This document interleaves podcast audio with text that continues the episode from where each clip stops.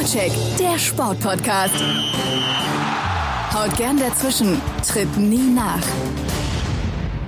Habe die Ehre, hier ist der Vorcheck. Ich bin Christoph Fetzer. Schön, dass ihr dabei seid. Und wir wollen natürlich auch noch unseren Senf zu dieser Bundesliga-Saison geben. Und wenn ich sage wir, dann ist das wieder die gewohnte Dreierrunde. Und zwar mit dabei Christopher Ramm von mesanrot.de. Auf Twitter ist er ramc. Grüß dich, servus. Servus, grüß dich. Und Konstantin Eckner von unter anderem Spielverlagerung.de auf Twitter at cc-eckner. Servus, Konstantin. Servus, ihr beiden. Ich frage am Anfang immer, was nehmt ihr mit ähm, aus der Woche, aus dem Monat, aus der Saison? Ich würde heute mal das andersrum aufziehen und vielleicht mal so meine Erlebnisse aus den letzten Wochen, Monaten äh, schildern. Ich habe tatsächlich auch ein paar Spiele gesehen, habe zwar auch ein bisschen Eishockey kommentiert. Die Kollegen haben mich ja schon ein bisschen aufgezogen jetzt im Vorgespräch. Aber ähm, ich finde eigentlich meine, meine, meine Einsätze in den Stadien, die unter anderem, die, die geben eigentlich ein ganz gutes Bild ab von dieser Bundesliga-Saison. Ich war zum Beispiel unter anderem äh, in München, als sie gegen Hoffenheim und Bremen gespielt haben. Am Anfang Probleme hatten die Bayern. Also man hat da gesehen, Hoffenheim hatte echt eine gute Idee gegen den Ball und Werder Bremen hatte auch eine gute Idee gegen den Ball. Gegen den Ball, wohlgemerkt. Und äh, trotzdem gewinnen die Bayern die Dinger äh, deutlich. Ich war äh, am Mikrofon beim Spiel Schalke gegen Leverkusen, also zwei Verfolger von Bayern München. Ein spielerisch echt schwaches Spiel, was durch eine Umschaltsituation und einen Stellungsfehler entschieden worden ist, damals für Schalke. Ja, und dann hinten raus eigentlich das, was mich am meisten gepackt hat, ehrlich gesagt, zwei Einsätze in Hamburg, ähm, wo es halt um alles ging, wo vielleicht nicht schön Fußball gespielt hat, wurde, aber wo die Stimmung eigentlich äh, ganz toll war im Stadion. Und für mich hat äh, das jetzt, diese paar Spiele haben eigentlich einen ganz guten ja, Querschnitt gegeben zu dieser Bundesliga-Saison. Christopher, wir haben sie eigentlich oft genug äh, thematisiert. Äh, in dieser Saison vielleicht nicht so oft, aber die Jahre davor ja schon. Es gibt halt eine Mannschaft, die die Meisterschaft gewinnen kann. Es gibt keine wirklichen Herausforderer. Es gibt ein breites Mittelfeld. Und es gibt halt vor allem Spannung, wenn es um, beziehungsweise gegen den Abstieg geht und halt um die Europa League, um die Champions League. Also da haben die letzten Wochen, Monate jetzt nichts Neues gebracht. Nee, gar nicht. Im Zweifelsfall sogar eher noch eine Manifestierung dieser Beobachtung, weil gefühlt ist der Abstand von Bayern zu den Verfolgern eher noch größer geworden.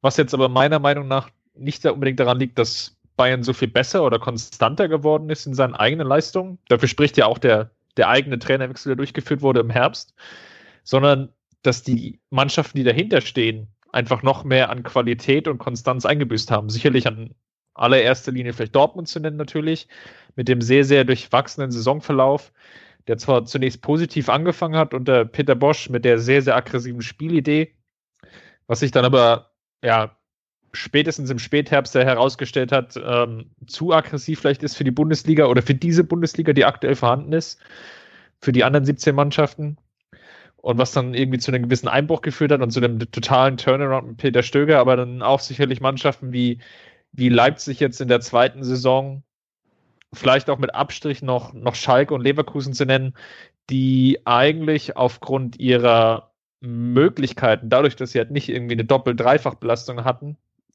schon eher so das Potenzial eigentlich vor der Saison hatten, noch stärker nach vorne zu stoßen, auch im Sinne von, ja, einfach konstant zu punkten, weil sie einfach ja Woche für Woche Zeit haben, sich auf die Gegner vorzubereiten. Und das ist so ein bisschen das, was mich eigentlich eher ratlos bzw. erschreckend zurücklässt.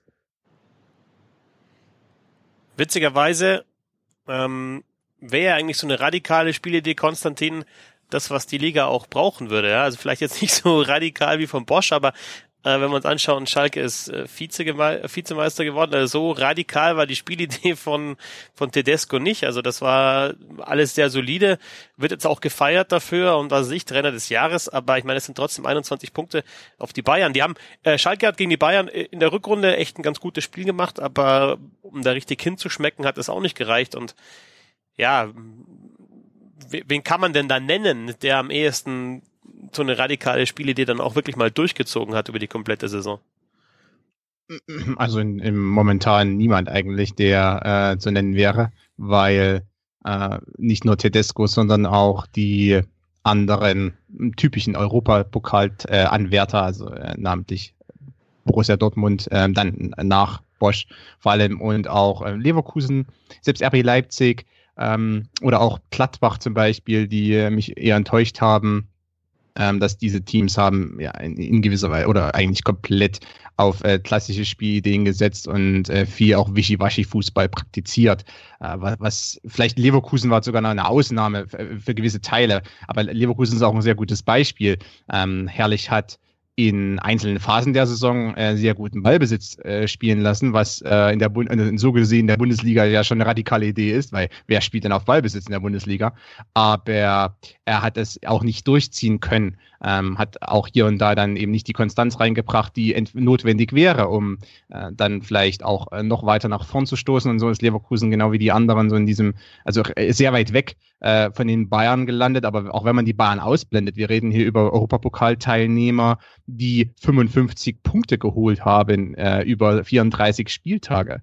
Äh, wir, wir reden auch über ein RB Leipzig, was eine Tordifferenz von plus vier hat und sich für die Europa League qualifizieren konnte. Also allein diese Zahlen, und das sind ja wirklich nur rudimentäre Daten, äh, sprechen natürlich äh, dafür, dass ähm, die äh, Klasse dieser, sagen wir mal so, oberen Mittelfeldmannschaften und dieses, dieses ersten Drittels der, der Bundesliga und ganz ausgeblendet mal Bayern München ähm, einfach äh, an Qualität eingebüßt hat. Und normalerweise sollte man sich als, sagen wir, neutraler Fan, kann man sich einerseits Spannung wünschen und dann ist es vielleicht ganz nett, wenn die Liga ausgeglichen ist, aber andererseits äh, sollte man vielleicht auch hoffen, dass sich gewisse Teams absetzen vom Rest des Mittelfeldes ähm, und auch eben mehr dadurch brillieren, dass sie eben besseren Fußball spielen und das ist im Moment nicht der Fall. Ähm, also die, der Unterschied zwischen Bayer Leverkusen, RB Leipzig und äh, Mittelfeldmannschaften wie Hertha, Gladbach oder auch Frankfurt oder auch Werder Bremen ist sehr gering im Moment. Und ähm, das ist ein großes Problem. Und das natürlich dann automatisch eine Mannschaft wie Bayern München, die selbst mit kleineren Problemen immer noch über die individuelle Klasse kommt und äh, locker 27, 27 Siege einfährt, ähm, und er wirklich da nicht unbedingt viele Schweißperlen äh, verstreuen musste. Deshalb, ähm, da ist der Abstand natürlich trotzdem weiter groß. Äh, Kandidaten in der Zukunft für radikale Spielideen sind in meinen Augen zum einen RB Leipzig, je nachdem, wer der neue Trainer wird, ob das vielleicht ein anderer ähm, eher beinahe Trainer sein könnte, der dann, äh, dann radik wieder eine radikalere Spielidee ein äh, implementiert. Allerdings die Zusatzbelastung Europapokal macht es nicht leichter für, für RB. Das hat man in dieser Saison gesehen, wo Hasenhüttel auch etwas davon abrücken musste ähm, und mehr Ballbesitz spielen lassen musste oder das mehr forcieren musste und dann natürlich dadurch vielleicht die originale Spielidee etwas aufgeben ähm, musste auch in gewisser Weise. Ähm, und ansonsten Lucien Favre, der jetzt bei Borussia Dortmund unterschrieben hat, ist auch einer mit einer recht radikalen Spielidee. Nur Borussia Dortmund ist auch ein gutes Beispiel, dass radikale Spielideen eventuell auch kontraproduktiv sind für die, äh, für die Verfallsdauer des äh, Trainers. Denn äh, Peter Bosch hatte eine. Ähm, jetzt kann man sich über gewisse Details streiten, aber eigentlich ab dem Punkt, wo die Spielidee nicht aufging, äh, sprich es keine Punkte gab oder die Ergebnisse zumindest äh, nur durchwachsen waren, äh, geriet er unter Feuer. Nicht nur von den Medien, auch äh, oder er geriet vielleicht von den Medien und von den Fans unter Feuer, wurde aber natürlich auch vom Verein selber nicht geschützt. Ähm, und deshalb ist es für Trainer nicht unbedingt einfach. Und auch Tedesco ist ein gutes Beispiel. Ähm, ohne Kredit kommt er nach Schalke und muss sich erstmal da behaupten, denn wir reden hier über einen unbekannten Zweitligatrainer, ähm, der da, der da in, auf einen äh, ja, heißen Stuhl äh, sich setzt ähm, und da etwas versuchen muss, um erstmal äh, auch seinen eigenen Job zu sichern. Denn darum geht es den Trainern auch. Ähm, und ich glaube, der Einzige, der recht frei, frei von der Leber wegtrainieren kann, im, äh, ganz oben ist äh, Julian Nagelsmann, denn der ist über alle Zweifel bei Hoffenheimer haben. Aber ähm, insgesamt ist, glaube ich, die Konstellation für viele Trainer auch sehr, sehr schwierig. Wenn man sich keinen äh, Status erarbeitet hat innerhalb des Vereins und in den Medien, in der Öffentlichkeit, ähm, dann kann man auch weniger ausprobieren, denn dann muss man damit rechnen, bei zwei oder drei Niederlagen in Folge äh, kommen dann schon die Gerüchte, wer wird denn der Nachfolger und wer, wann wird denn ähm, Trainer XYZ dann auch entlassen. Und ähm, das macht es nicht einfacher.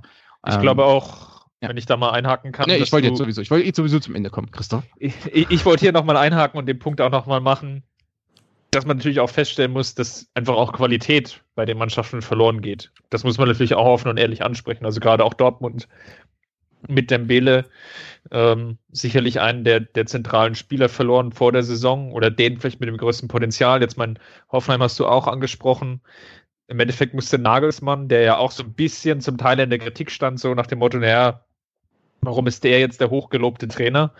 Ähm, als es so Mitte, zweites Drittel der Saison mal nicht so überragend lief und man mal vielleicht so bis acht, Platz neun abgerutscht war, musste er sich ja auch rechtfertigen und der hat ja auch vor der Saison eigentlich seine drei besten Spieler oder ja, während der Saison seine drei besten Spieler verloren. Vorher Rudi und Süle und danach noch mit Wagner zumindest einen, der ähm, seiner Stimme noch abgeben musste. Das war natürlich auch schon mal noch relativ einschneidend im Kader und ähm, bei Leverkusen deutet sich jetzt vielleicht auch an, dass man vielleicht Bailey verliert. Brandt hat jetzt zwar verlängert, aber da weiß, kannst du ja natürlich auch nicht sagen, dass der jetzt für ewig und drei Tage in Leverkusen bleibt. Und Leipzig wird Cater verlieren. Also ich, ich mache mir da natürlich schon auch Gedanken, dass da natürlich immer permanent auch Qualität wegfließt, die es jetzt nicht unbedingt einfacher macht, dann ähm, nahe wieder an Bayern ranzukommen.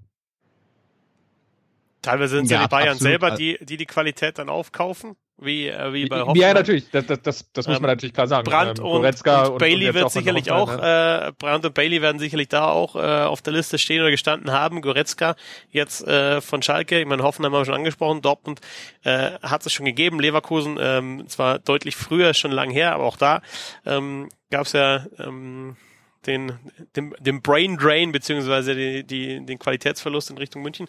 Ich finde auch gut, dass du es offen und ehrlich ansprichst, äh, Christopher. Jetzt weiß ich auch, wo, wo euer Vorstandsvorsitzender, äh, der Vorstandsvorsitzende deines Vereins seine Rhetorikseminare macht. Bei dir. Interessant. Ja, am Ende des Tages braucht der FC Bayern halt auch elf Spiele auf dem Platz. Champs-Élysées. Oh aber Gott. findet, aber ähm, äh, Chris, ähm, das macht jetzt nicht besonders Hoffnung äh, für die nächsten Jahre. Äh, Konstantin, ich habe jetzt auch nicht so den Eindruck, dass jetzt irgendeine der Mannschaften, die, die wir jetzt schon alle genannt haben, die jetzt eben auch international spielen, jetzt so komplett enttäuscht sind von dieser Saison. Bei, beim BVB ist halt drunter und drüber gegangen, äh, aber es ist halt trotzdem noch Champions League. Äh, Hoffenheim ist und Schalke sind super zufrieden mit Champions League. Bei Leverkusen und Leipzig würde ich jetzt mal sagen, es ist halt so ein, ja mein Gott, dann ist es halt jetzt Europa League, aber jetzt auch keine, keine komplette Enttäuschung. Also Konsolidierungssaison, äh, aber völlig okay dann für diese Teams, die ja eigentlich, das sind ja eigentlich die, die wir jetzt alle genannt haben, die vielleicht bald mal angreifen sollten. Ja, sicherlich. Äh, ich, also ich glaube, das sind die äh, Hoffenheim ausgenommen, weil Hoffenheim sich in einer speziellen Situation befindet und ähm, also die po Post-Nagelsmann-Zeit äh, wird da mehr darüber aussagen, ja, welches Qualitätsniveau wirklich der Verein und die Mannschaft, ähm, wie die nochmal aufgestellt sein soll, hat. Ähm, die anderen, Schalke, Dortmund, äh, Leverkusen und Leipzig, sind die potenziellen Bayern-Herausforderer. Ähm, allerdings, äh, du hast es auch, glaube ich, schon angedeutet in deiner Aussage. Äh, Leverkusen äh, um, deklariert die ganze Sache als Umbruchssaison, mit, geht mit einem neuen Trainer in die Saison, ähm, wo man auch nicht wusste, ob Herrlich wirklich das Niveau hat äh, und er auch direkt in der Kritik stand, ähm, gleich von Beginn an ähm, also eigentlich mit, mit negativen Kredit in die Saison ging. Äh, das ist auch eine ähm, ungute Ausgangslage, hat sich äh, da rausgearbeitet, aber kann mit Platz 5 zufrieden sein. Es gab viele und ich bin da eingeschlossen. Ähm, ich werde noch heute noch häufiger darauf hinweisen, dass ich Schalke vorausgesagt habe als Vizemeister, aber ich habe auch äh, gedacht, dass Leverkusen Neunter wird ähm, oder Achter ähm, weil ich denen nicht so viel zugetraut habe. Herrlich hat da eigentlich, äh, ich glaube, die Erwartung ähm, einiger, auch wenn die vielleicht geheim gehalten wurden, ähm, doch übertroffen. Das heißt, man ist zufrieden. Leipzig, verflixtes zweites Jahr, ungute Situation mit Cater, ähm, insgesamt ein bisschen Unruhe im Verein, Hasenhüttel ähm, ja kokettiert mit, mit Wechselgedanken, dann, dann ähm, die ganze Dynamik ist nicht unbedingt so gut, zwischen ihm, zwischen ihm und Rangnick sowieso nie so perfekt gewesen. Ähm, äh, heißt, Platz 6 ist in Ordnung für das verflixte zweite Jahr, hätte auch Platz 9 sein können. Ähm, also auch da vielleicht so eine Art Umbruchssaison. Man muss jetzt schauen, wo man nächste Saison dann hingeht. Wer ersetzt Keita? Was wird aus Forsberg? Ähm, wird es womöglich Riesenangebote für Werner geben? Also schon jetzt eigentlich wird vorgebaut für eine Umbruchssaison nächste Saison. Ähm, und bei Schalke ähnliches neuer Trainer diese Saison, also ähm, Mannschaft auch, ja, ähm, eher Qualitätsverlust, Kolasinac verloren beispielsweise, also auch eine Umbruchssaison, Platz zwei, super Ergebnis. Ähm, und Borussia Dortmund, ähm, neuer Trainer, ähm, schwierig, wie er reinkommt. er wird dann entlassen. Ähm, Peter Stöge übernimmt, auch schwierige Situation insgesamt. Usman Dembele geht vor der Saison, äh, Aubameyang geht zur Winterpause. Also ähm, Platz vier, ja, nicht unbedingt das, was man wollte. Platz drei oder Platz zwei wäre schon eher das Ziel gewesen, aber das geht so. Und äh, nächste Saison geht man mit Favre äh, dann in die Spielzeit. Eventuell gibt's wieder Wechsel. Weigel geht eventuell zu Paris und dann kommt äh, ein neuer äh, Sechser. Ähm, also auch wieder könnte man als Umbruchsaison deklarieren. Ähm, ich glaube, ich habe das Gefühl, um es auf den Punkt zu bringen, dass diese ganzen Bayern-Verfolger sich ständig im Umbruch befinden. Ja, genau, das ähm, wollte ich jetzt auch gerade sagen. Welche den Mannschaft hat denn jetzt über drei, vier Jahre mal äh, konstant, äh, konstant eine Mannschaft aufbauen können und, und, ähm, und die auch halten können? Also, also klar, Umbruchssaison, also Umbruchssaison ist vielleicht ein starkes Wort, aber die, die Teams sind doch tatsächlich ständig im Umbruch. Also da ändert also, sich ja ständig was, ob auf der Trainerposition oder auf, auf Schlüsselpositionen. Ja also mein Problem, mein persönliches Problem ist, ähm, äh, ich habe zwei. Ähm, ich, ich klammere die personellen ähm, Wechsel etwas aus. Ähm, Schalke, Dortmund, Leverkusen, Leipzig, Hoffenheim und so weiter sind nicht die einzigen Mannschaften, die Spieler verlieren. Ähm, also wir haben beispielsweise einen Champions League Finalisten Liverpool, die haben mal so zwischen in der Saison Felipe Coutinho verloren. Die stehen trotzdem im Champions League Finale. Ähm, und da hat sich auch keiner so richtig beschwert. Ähm, das heißt, mit Abgängen, selbst auf dem ganz hohen Niveau muss man rechnen. Bayern München wird eventuell Lewandowski verlieren. Kann ja sein. Also das heißt, auch selbst die Bayern sind nicht davor äh, gefeit, einen Topspieler abzugeben. Oder abgeben zu müssen, mehr oder weniger. Ähm, was ich mir wünsche, sind zwei Dinge. Einerseits mehr, also dass man sich einen Trainer rauspickt, äh, beispielsweise einen Peter Bosch rauspickt, auch weiß, was der macht und dann bei dem bleibt. Oder dass man sich einen ähm, Heiko Herrlich oder, oder rauspickt und dann sagt, okay, der macht das jetzt. Und äh, wenn da mal die Ergebnisse nicht so gut sind, dann macht das trotzdem weiter. Und dann bei Tedesco ähnlich, dass diese Trainer nicht schon von Tag eins an um ihren Job fürchten müssen. Wenn sie schon von Tag eins an um ihren Job fürchten müssen, dann ist das ein äh, da, da ist das eher Kritik oder dann, dann deutet das eher auf, auf Unzulänglichkeiten im, äh, im Geschäftsführungsbereich hin. Denn dann wurde ein Trainer geholt, von dem man nicht so richtig äh, überzeugt ist und so richtig wusste man noch nicht, was der macht und ähm, eigentlich äh, weiß man jetzt auch nicht, was irgendwie passieren wird. Okay, ähm, das ist eben der falsche Ansatz. Und zum Zweiten sollten äh, einige Clubs auf oder äh, mit dieser Umbruchrhetorik endlich mal ähm, oder diese Umbruchrhetorik ad acta legen. Denn äh, beim BVB geht es ja jetzt auch schon wieder um Umbruch. Und äh, das nervt langsam, weil das ist auch immer eine Entschuldigung, die entweder die Spieler äh, heranführen können. Der, die, der Trainer kann das anführen, wenn es mal schlecht läuft. Das ist äh, äh, klassische Entschuld Entschuldigungsrhetorik mehr oder weniger. Das ist äh, der Rede von Umbruch ähm, führt nur dazu, dass man sich am Ende so ein bisschen durch, aus der Affäre ziehen kann, wenn es dann nicht so gut läuft.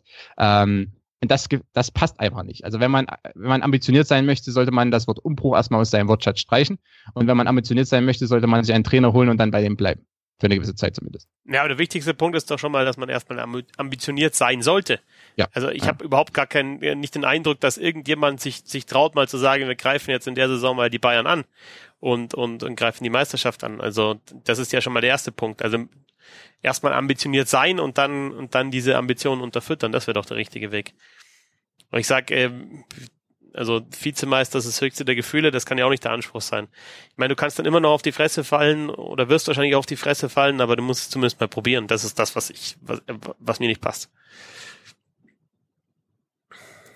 Ja, ja ist, natürlich, ist, ist, natürlich ähm, vollkommen plausibel. Also gerade auch die Phase, wo, wo Dortmund, glaube ich, die ersten, wie viele Spiele waren es? Sechs, sieben Spiele gewonnen hatte und schon fünf, fünf, sechs Punkte Vorsprung auf Bayern hatte da denkt man sich natürlich schon so, gut, warum stellen die sich jetzt nicht hin und sagen, ähm, ja, wir wollen es jetzt probieren, die Saison, wir sind gut gestartet und vielleicht geht es sich ja aus.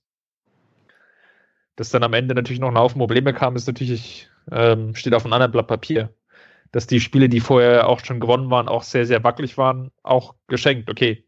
Aber ich gebe dir natürlich recht, dass es so ein bisschen, ja, ein bisschen eine mutige Kultur wieder bräuchte bei, bei vielen Vereinen. Das ist so ein bisschen auch, vielleicht verloren gegangen in den letzten, vielleicht lass es die letzten fünf Jahre gewesen sein.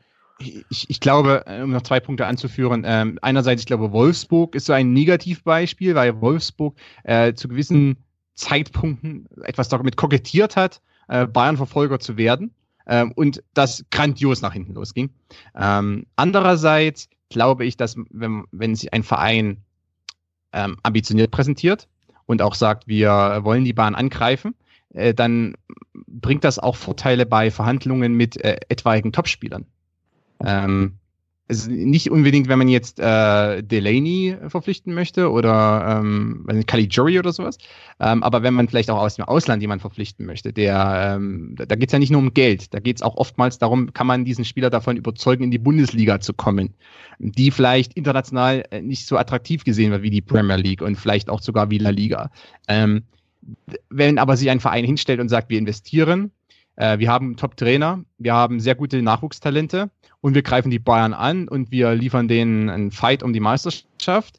Ähm, ich meine, ob das dann am Ende so kommt, sei mal dahingestellt. Aber wenn man sich natürlich so präsentiert, auch in den Medien, dann macht man vielleicht auch einem, einem Topspieler aus dem Ausland ähm, die ganze Sache etwas schmackhaft. Dann denkt er sich, ja, dann spiele ich hier um die Meisterschaft, äh, vielleicht während ich in England um Platz vier spiele. Ähm, und ich sehe hier einen ambitionierten Verein, ich kann mit dem wachsen und äh, ich kann mit dem vielleicht dann meine Chancen in der Nationalmannschaft verbessern oder was auch immer oder mein, mein, meine eigene Marke stärken. Wenn ich aber hingehe und sage, ja, wir wollen hier was langsam aufbauen, ähm, dann ist das ganz nett, wenn man mit Jungtalenten ähm, verhandelt oder mit, mit hochtalentierten Spielern aus dem europäischen Ausland. Dann ist das aber, dann stößt das wahrscheinlich auf taube Ohren bei einem etablierten 26-Jährigen, ähm, der im Jahr 10 Millionen oder mehr bekommt. Ähm, der möchte dann zu einem Verein gehen, im, im Regelfall, der entweder äh, irgendwie international äh, groß mit dabei ist, ähm, viel Geld scheffelt oder eben einem Verein, der zumindest sagt, wir haben vielleicht nicht ganz so viel Geld, aber wir haben einen Plan, wir greifen die Bayern an und in der Champions League mindestens Halbfinale. Ja, Ob es dann so kommt, ist zweitens. Aber man motiviert natürlich auch dadurch die eigenen Spieler. Man, man macht denen auch etwas Feuer unterm Allerwertesten. Meine Theorie ist ja, dass das Ganze, dass das nicht mehr passiert, auch damit zu tun hat, ja, dass sich, dass sich die, dass die Medienwelt sich geändert hat. Also ich glaube, dass die sozialen Medien da extrem eine Rolle spielen, weil du halt, wenn du so eine, wenn du eine Aussage rausknallst, auch öffentlich, das wird dir halt dann so um die Ohren gehauen, wenn es nicht hinhaut und, und Hohn, Häme und Spott äh, sind ja wirklich sehr groß vertreten dann auch in den sozialen Medien. Denn es gab ja, also klar, äh, Dortmund äh, gegen Bayern vor ja auch schon wieder fünf, sechs Jahren. Ähm, das, das ist einfach das, das Salz in der Suppe, wenn du halt auch mal einen Meisterschaftskampf hast, so eine Mannschaft, die halt die halt den, den Größeres herausfordert. Oder lass selbst diese eine Hinrunde von Hoffenheim gewesen sein, als die aufgestiegen sind und Rangnick, der da in Richtung Bayern geschossen hat.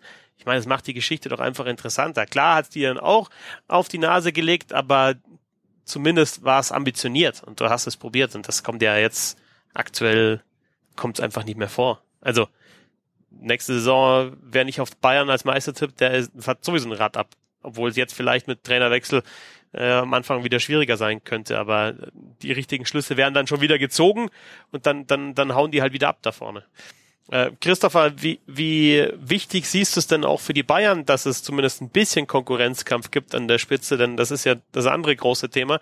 Einerseits, dass die restliche Liga zu schwach ist für die Bayern, nicht ambitioniert genug ist für die Bayern, um, um denen da irgendwie das Wasser zu reichen, aber dass die Bayern dann halt auch ja, kein, kann wirklich einen Wettkampf über die Saison haben und dann, ja, in den entscheidenden Wochen, auf Deutsch gesagt, abkacken.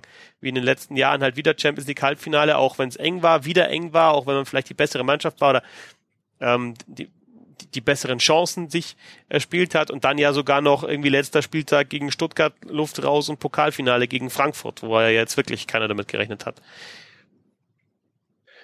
Ja, ist natürlich, glaube ich, generell schwierig, das trifft, glaube ich, nicht nur für Bayern zu, sondern auch für viele andere europäische Spitzenmannschaften, dass es durch vielleicht auch die Vielzahl an Spielen, die es mittlerweile gibt, sehr, sehr schwierig ist, die, die Spannung auch so komplett immer hochzuhalten. Und äh, es täte, glaube ich, schon den Bayern gut, wenn sie einfach auch national stärker gefordert werden. Im Sinne von, dass es vielleicht auch so alle zwei, drei Wochen mal ein Topspiel gibt, weil gefühlt gibt es ja abseits von dem Spiel vielleicht gegen Dortmund und vielleicht mit Abstrichen noch die, die Spiele gegen Schalke, Leverkusen und Leipzig, gibt es ja kein, kein wirkliches Top-Duell. Und selbst in diesen Spielen ist der Bayern nicht wirklich gefordert, das, das Spiel zu gewinnen. In der Hinrunde war es sicherlich so. Da hatte man auch das Gefühl, dass die Spiele dann auch mit einer anderen Intensität angegangen worden sind. Ich erinnere an das Spiel, als Bayern in Dortmund gewonnen hat, als Bayern dann zu Hause noch gegen Leipzig gewonnen hatte. Das waren schon für die Tabelle dann erstmal wichtige Spiele, aber jetzt in der Rückrunde war es ja eigentlich schon vollkommen egal. Der Jupp Heynckes zum Beispiel in Leipzig ja so dermaßen rotiert, dass es ja eigentlich vollkommen klar war, dass man schon näher nach außen zeigt, okay, wir schenken das Spiel halt ab. Und ja, das ist halt eigentlich ein bisschen schade, weil das ist halt eigentlich auch so die Ebene, auf der man sich dann eigentlich versuchen sollte, die nötige Wettkampfhärte vielleicht auch zu holen oder die nötige Matchpraxis zu holen, um dann auch vielleicht das nötige Rüstzeug zu haben. Champions League finde ich immer so schwierig zu bewerten. Ähm, einerseits, weil es halt ein, ein Wettbewerb ist, der über eine komplette Saison geht, dessen K.O.-Wettbewerb sich aber eigentlich runterbrechen lässt auf eine intensive Zeit von, von drei bis vier Wochen. Nämlich vielleicht Viertelfinale und Halbfinale. Mein Endspiel ist halt irgendwie gefühlt, kann da mal alles passieren. Das haben wir jetzt auch am Wochenende gegen Frankfurt wieder gesehen oder bei Bayern gegen Frankfurt. Aber die, diese Phase mit Hin- und Rückspiel im Viertelfinale und im Halbfinale findet auf einer sehr, sehr kurzen Zeitebene statt. Und da fehlt mir ehrlich gesagt auch so ein bisschen die Erklärung, warum sie sich da in dieser Zeit immer so schwer tun, weil eigentlich, ja, vieles darauf hindeutet, dass man sich halt gut vorbereitet und dann kommen halt irgendwie doch wieder Verletzungen hinzu, die sicherlich eine Rolle spielen. Also sind irgendwie so, so relativ viele Faktoren, die sich gar nicht so einfach aufdröseln lassen. Schlussendlich, ja, Halbfinale Champions League kann man eigentlich als europäischer Spitzenverein immer zufrieden sein, weil es halt gefühlt noch 10, 12 andere gibt, die halt auch ungefähr in diese Richtung halt wollen. Ähm, ich glaube, das ist halt ein Wettbewerb, der schon sehr, sehr stark auch von Spielglück geprägt ist in gewissen Situationen. Aber ist das die einzige Erklärung jetzt auch in den, ich meine, das war jetzt in das ist ja jetzt schon jahrelang, dass dieses äh, Spielglück ja, gefehlt hat. Also äh, es gibt jetzt es gäbe da zwei Einsätze. Das eine äh, Ansätze. Das eine ist, du hast im April halt wirklich noch äh, bedeutende Spiele in der Liga und und bist vielleicht dann insgesamt auf einem ganzen anderen Intensitätslevel. Andererseits kannst du könntest du, wenn das nicht so ist, wenn du eh schon wieder 15 Punkte, 20 Punkte weg bist, könntest du im März so ein bisschen als Trainingslager für das Turnier im April, nämlich Champions League Viertelfinale, Halbfinale und Pokalfinale ähm, sehen. Ich ja, glaube, es ist, ist das, das Patentrezept gibt's halt nicht dafür. Wenn du jetzt diese Saison anschaust, steht mit Liverpool, steht mit, oder statt mit der Roma und mit Real Madrid Mannschaften im Halbfinale, die halt in der Liga irgendwo so zwischen Baum und Borke hängen. Ähm, also mit schon gehörig Abstand auch zur Tabellenspitze, zu der jeweiligen die sich halt aber dann sehr, sehr gut halt fokussieren konnten in diesem einen Pokalwettbewerb. Bei Bayern war es halt jetzt immer so, dass sie halt auf allen drei Hochzeiten getanzt sind und es auch lange Zeit jetzt nicht so schlecht aussah. Es aber vielleicht halt dann auch Gründe gab, die halt jetzt gar nicht so sehr an diesem Konstrukt lagen, sondern vielleicht einfach auch an taktischen Mängeln, die man halt eingegangen hat. Oder schlussendlich vielleicht auch in der Kaderqualität, die halt nicht, nicht ausreichend genug ist das sind halt so Fragen, die sich halt dann auch die, die Verantwortlichen schlussendlich stellen müssen. Das ist sehr, sehr schwer von, von außen zu beurteilen. Ich glaube, das, ist, spielt, das sind viele Faktoren, die mit reinspielen, die dann einfach dazu führen, dass es dann halt nicht reicht. Konstantin, wie siehst Konstantin das sieht, aber es ist e extrem schwer zu, zu bewerten. Es sind, glaube ich, so mehrere Puzzlesteine, warum es dieses Jahr nicht gereicht hat und warum es vielleicht jetzt vor zwei Jahren unter Pep Guardiola auch nicht gereicht hat. Das ist einfach eine komplett andere ähm, Situation war oder vor drei Jahren. Da war sicherlich die Verletzung noch, noch sehr, sehr stark. Die Saison wirkt es eigentlich sehr, sehr gut, aber dann verlierst du halt im, in den ersten 20 Minuten Robben und Boateng und dann wird es halt auch extrem schwierig, diese Qualität der Spieler auch wiederum zu ersetzen. Ja, ich, ich, ich, glaub, ich glaube, das ist wirklich, äh, wie du schon angedeutet hast, eine Case-by-Case-Basis, dass man einfach da ähm, kein richtiges Muster kennen kann. Ähm, auch Liverpool beispielsweise ähm, hat sich ja auch jetzt im, im Halbfinale sich sehr knapp durchgesetzt. Real Madrid hat sich mehrfach knapp durchgesetzt. Die Bayern hatten bis zum Halbfinale ähm, eher ein leichtes Programm. Ähm, ja, muss also man auch das, dazu sagen das kommt auch hinzu, das, äh, ob das von Vorteil war. Ich bin da mal ein bisschen vorsichtig. Klar freut man sich, äh, wenn man wenn man Sevilla spielt und eben nicht ähm, äh, gegen Paris Saint-Germain oder solche Kaliber. City, ja. ja. oder City, ja genau, City beispielsweise. Freut man sich eher über Sevilla, freut man sich auch über Besiktas. Äh, hätte man auch schwerer treffen können. Ähm, aber andererseits äh, ist, ist in dieser Saison äh, wenn man auf die, also wenn man die komplette Saison durchschaut ähm, oder ähm, wenn man nochmal die Ergebnisse durchsieht, äh, die die Bayern äh, geliefert haben international, dann gab es ein hartes Wettkampfspiel in, in der Gruppenphase gegen Paris, in Paris, äh, noch unter Angelotti, was knarrt, also was, was grandios verloren ging. Ähm, man hat das Rückspiel gewonnen, aber das, äh, da war eigentlich schon alles gegessen. Ähm, sicherlich nicht schlecht gewesen für, für so das Selbstbewusstsein, aber ja, äh, nicht ganz so hoch zu bewerten. Ähm, dann zwei K.O.-Runden, in denen man wirklich äh, nicht die starken Gegner hatte und selbst gegen Sevilla waren die Bahnen nicht souverän. Dann spielt man gegen, also eigentlich, wenn man sich so ein bisschen den Saisonverlauf anschaut, hätte man auch denken können, dass die Bayern eigentlich gegen Real Madrid äh, keine Chance haben. Und eigentlich ist genau das Gegenteil eingetreten. Gegen Real Madrid hat man, äh, war man überlegen und gewinnt dann eben nicht. Ähm, in anderen Spielzeiten die Bayern, äh, waren die Bayern recht gut ähm, unter Pep Guardiola zum Beispiel und fahren dann nach Real oder spielen dann gegen Real Madrid und sind unterlegen. Ähm, also äh, haushoch sogar unterlegen in manchen, in manchen äh, Duellen oder dann spielt man gegen Atletico und scheidet aus. Äh, also es ist sehr, sehr schwer, da ein Muster zu erkennen ähm, und äh, auch der ganze Verlauf der Champions League ähm, im Real Madrid hat Glück gehabt gegen die Bayern, hat Glück gehabt gegen, ähm, gegen Juventus. Mhm. Massives Glück. Ähm, das heißt, also hier steht eine Mannschaft im Finale, die äh, sich damit äh, nicht unbedingt brillieren konnte und, und trotzdem schauen die anderen dumm aus der Wäsche. Also das ist, also ich glaube, die Champions League hat eher äh, in den letzten Jahren und gerade in dieser Saison so ein bisschen äh, äh, eine komische Wendung genommen. Ähm, dass es nicht mehr unbedingt so ist, dass die besten Mannschaften sich unbedingt durchsetzen, sondern dass es schon sehr viel damit zu tun hat, äh, äh, wann ist man zur richtigen Zeit am richtigen Ort. Ähm, und deshalb kann man, kann man glaube ich, auch Aber so war, war das, war das vielleicht nicht sogar schon, schon immer so, seit es ah. diesen Wettbewerb Champions League gibt oder fast immer so, weil es ja auch, das deutet das ja zumindest an, dass es ja lange Zeit auch keine Mannschaft gab, die den Titel verteidigen konnte. Was ja eigentlich auch eher dafür spricht, dass es halt auch sehr von, ich nenne es jetzt mal anderen oder schwer zu bewertbaren Faktoren abhängt, wie vielleicht auch das Spielglück, das Nötige ich, ich glaube, das hat, hat schon damit zu tun, da hast du vollkommen recht. Ähm, andererseits, oder, oder auch äh, zum Beispiel äh, hatte ich jetzt noch mal die Möglichkeit oder habe hab noch mal zurückgeschaut auf die ähm, Klopp-Saison 2013, als er ins Finale eingezogen ist, weil es gibt sehr viele Parallelen zwischen 2013 und 2018, zwischen BVB damals, Liverpool heute, vom Spielstil her, aber auch von anderen Faktoren, wie zum Beispiel der, die Auftritte in der Liga sind ähnlich. Man hat sich nicht so gut präsentiert gegen viele Mannschaften, aber der Champions League hat, hat man sich äh, teilweise grandios präsentiert, wie gegen Manchester City oder damals im ersten Spiel gegen Real Madrid, hatte aber auch ein massives Glück. Malaga, zweites Spiel Real Madrid, dieses Jahr zweites Spiel Roma.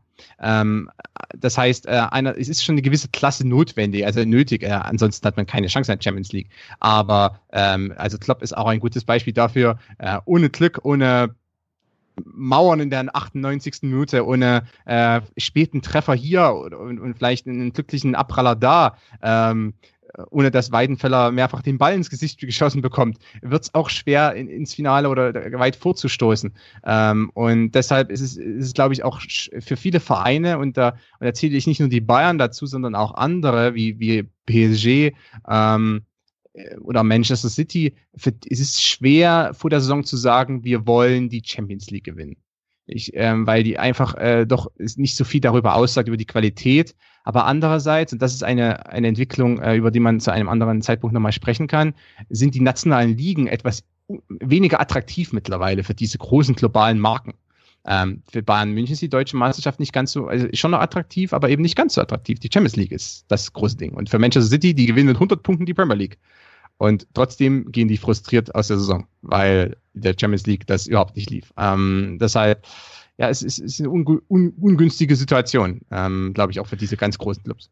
Wobei das ja auch sicherlich auch mit dem gesamten Anspruchsdenken, was so rein interpretiert wird, auch zusammenhängt. Ich erinnere mich ja noch an die, die Nullerjahre, ja. Und da war es als Bayern-Fan oder Sympathisant und, und vielleicht auch in der medialen Berichterstattung so, dass wenn die Mannschaft mal das Viertelfinale erreicht hat, dass das dann schon als Erfolg gewertet wurde, weil man einfach so dermaßen hinterherhing. Und das hat sich jetzt so in so Umkehrschub eingesetzt, eigentlich so in der, in den letzten, ja, fünf bis acht Jahren, der dazu geführt hat, dass halt ein Einzug ins Halbfinale und sagen wir mal, vielleicht einfach da auch ein ausgeglichenes Spiel gegen den ja, Sieger der letzten zwei Saisons, dass es dann einfach nicht so vielleicht die Würdigung erfährt und sagt, oder nicht nicht so gut bewertet wird, dass man sagen kann, ja, war okay. Lief halt nicht, wir sind halt unter den Top 4. gutes Ergebnis, damit können wir zufrieden sein, sondern dass es halt mittlerweile auch so ein dermaßen großes Anspruchsdenken gibt, dass eigentlich alles andere als der Titel ja der erste Verlierer ist. Und ich glaube, da muss halt auch vielleicht so ein Stück weit ein Umdenken vielleicht auch stattfinden. Ähm, in den, glaube ich, vielen Bereichen, dass man einfach auch sagen kann, naja gut, ähm, Top 4, Top 8, das sind einfach ähm, gute Ergebnisse und alles andere hängt dann halt auch vielleicht von, von ein paar weiteren Faktoren ab. Das heißt jetzt nicht im Umkehrschluss, dass ich nicht sage, dass so ein Verein wie vielleicht Bayern München oder auch City oder PSG nicht rangehen kann und sagen kann, wir wollen das Ding gewinnen. Aber dass man dann auch dann hinterher vielleicht sagen kann, okay, ähm, gingen sie vielleicht aus diesen und jenen Gründen nicht aus, aber wir haben ein gutes Ergebnis erzielt. Aber das hängt auch und wieder damit zusammen, dass, dass die Meisterschaft nichts mehr Besonderes ist wenn die Meisterschaft was Besonderes wäre, wenn es ein harter Kampf wäre, wenn es wirklich ein Titel ist, den du wertschätzen kannst, weil er nicht selbstverständlich ist, dann wäre vielleicht so ein Champions League Halbfinale schon und top oder vielleicht noch mehr wäre dann das höchste der Gefühle. Wenn du jetzt aber sagst, der, der eine, der Titel ist schon eingebucht und selbst wenn du wirklich ein, eine schlechte Hinrunde spielst oder bis in den Herbst hinein schlecht spielst und noch deutlich, mit deutlichem Vorsprung Meister wirst, dann ist das ja kein besonderer Titel mehr. Also wo, wo sollen die ja, auch die Fans noch praktisch, wo sollen die, die Fans noch, noch hochziehen dann, ne? Ich, ich will vielleicht mal die, die Umkehrprobe machen. Was ist denn, wenn Bayern jetzt vielleicht nicht Meister geworden wäre, sondern Schalke und man hätte sich halt so durchgewurschtelt und wäre irgendwie vielleicht Zweiter oder Dritter geworden und wäre jetzt vielleicht im Finale der Champions League oder würde das Ding vielleicht sogar gewinnen? Würde es dann heißen, war eine gute Saison oder würde es dann auch so heißen, so, ja gut, den einen Titel, den haben sie halt gewonnen, aber DFB-Pokal nicht geholt und Meister sind sie auch nicht geworden. Ja. Das ist schwierig in der Bewertung. Ich glaube, da wird es auch solche Stimmen geben. Also ich habe mir ja letztes Jahr mir ein bisschen so zurechtgelegt, irgendwie ähm, zwei Titel und und nee, was habe ich da gesagt? Zwei Titel und ein Halbfinale ist eigentlich schon echt eine super Bilanz. Jetzt ist halt in der Saison äh, ein Titel gewesen, Finale und ein Halbfinale noch dazu. Ich würde trotzdem sagen, dass es okay ist und noch und und also gerade du hast es ja gesagt, Champions League Halbfinale ist ist echt nicht leicht zu erreichen. Und da gibt's äh, deutlich mehr als vier Mannschaften, die, die das vielleicht sogar auch als, als, als Mindestziel dann in dem Wettbewerb ansehen. Ähm, ja, aber es ist halt, und ich habe auch die letzten Jahre, ich, ich sag auch in der Saison wieder, wenn du halt eigentlich was Expected Goals anbelangt, äh, die bessere Mannschaft bist im, im Halbfinale, was es ja gegen Atletico auch schon war, und wie Konstantin gesagt hat, gegen Real Madrid und Barca halt damals äh, bei den Halbfinalen aus nicht äh, dann ist das schon okay. Aber ich, ich frage mich ja trotzdem, warum sind es halt immer nur die Expected Goals und nicht die Goals, wirklich? Und du hast halt dann, ich meine, du kannst ja so Situationen rausgreifen. Du kannst natürlich sagen, den Ulreich-Ausrutscher, aber vor dem Ulreich-Ausrutscher ähm, spielt Real Madrid halt ein Pressing, das du vielleicht in der Bundesliga halt äh, gar nicht so bekommst oder halt nur alle paar Wochen so bekommst. Äh, vor dem ersten ja, Gegentor gegen Frankfurt spielt Frankfurt ein Pressing, dass, dass du auch ja, nicht so bekommst. Und das ist halt einfach so, ähm, ich glaube trotzdem, du, du, du weißt zwar, dass Real Madrid halt damit mehr Tempo kommt, aber du musst es ja halt, du darfst es nicht nur wissen, du musst es nicht nur im Kopf haben, sondern du musst halt auch Woche für Woche spüren, dass sowas passieren kann. Sonst, sonst kannst du dich ja nicht darauf einstellen. Ja, wobei ich glaube, dass das in der Bundesliga auch schon so gesehen wurde. Du hast ja die Spieler auch gegen, gegen Hoffenheim und Bremen angesprochen, die ja zum Teil auch so praktiziert wurden von den Mannschaften, zumindest in den Ansätzen am Anfang ich glaube, dass da einfach auch so ein paar taktische Mängel natürlich auch mit reinspielen, dass, dass Jupp Heynckes sicherlich Stabilität gebracht hat, auch wenn das jetzt vielleicht viele Bayern-Fans nicht hören wollen. Sicherlich eine genügende Stabilität reingebracht hat in den, sagen wir mal, vielleicht ersten drei Monaten seines Comebacks, aber dass die zweite Hälfte dann jetzt vielleicht auch sehr geprägt war von Stagnation. Dass es einfach ein sehr, sehr taktisch starres Konstrukt gab, in dem 4-1-4-1, an dem wenig angepasst wurde und dass sich die Gegner einfach auch besser oder sehr, sehr gut darauf einstellen konnten und natürlich dann auch gewisse Schwächen der Bayern sehr, sehr gut bespielen konnten.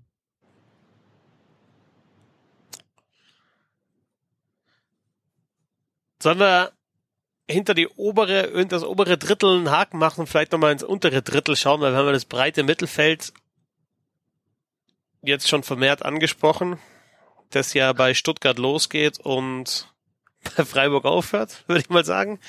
Ähm, 7 bis 15. Naja, so, so breit vielleicht nicht. Aber wir haben halt, äh, wir haben hinten halt, wir haben äh, zumindest bis zum Schluss Spannung gehabt, was, was, äh, was Abstieg anbelangt, äh, bis zum vorletzten beziehungsweise dann sogar letzten Spieltag, was den, den Abstiegsplatz anbelangt und den Relegationsplatz. äh, Konstantin, wir haben Köln, Hamburg und Wolfsburg zwei, also zwei ganz, ganz große Namen und einen Namen mit, mit, äh, mit viel Potenzial beziehungsweise wirtschaftlichem Background, der für einen besseren Platz reichen sollte. Wir haben die kleineren wie Freiburg, Mainz, Augsburg, die sich gerettet haben. Wir haben die beiden Aufsteiger mit Hannover 96 auf 13 und Stuttgart auf 7, ähm, die dann hinten raus keine Sorgen mehr ähm, machen mussten. Was, was sagst du zum Thema Abstiegskampf und gerade natürlich auch zur Saison äh, des ersten FC Köln und des Hamburger SV, die beide abgestiegen sind. Wolfsburg hat sich ja in der Relegation gerettet.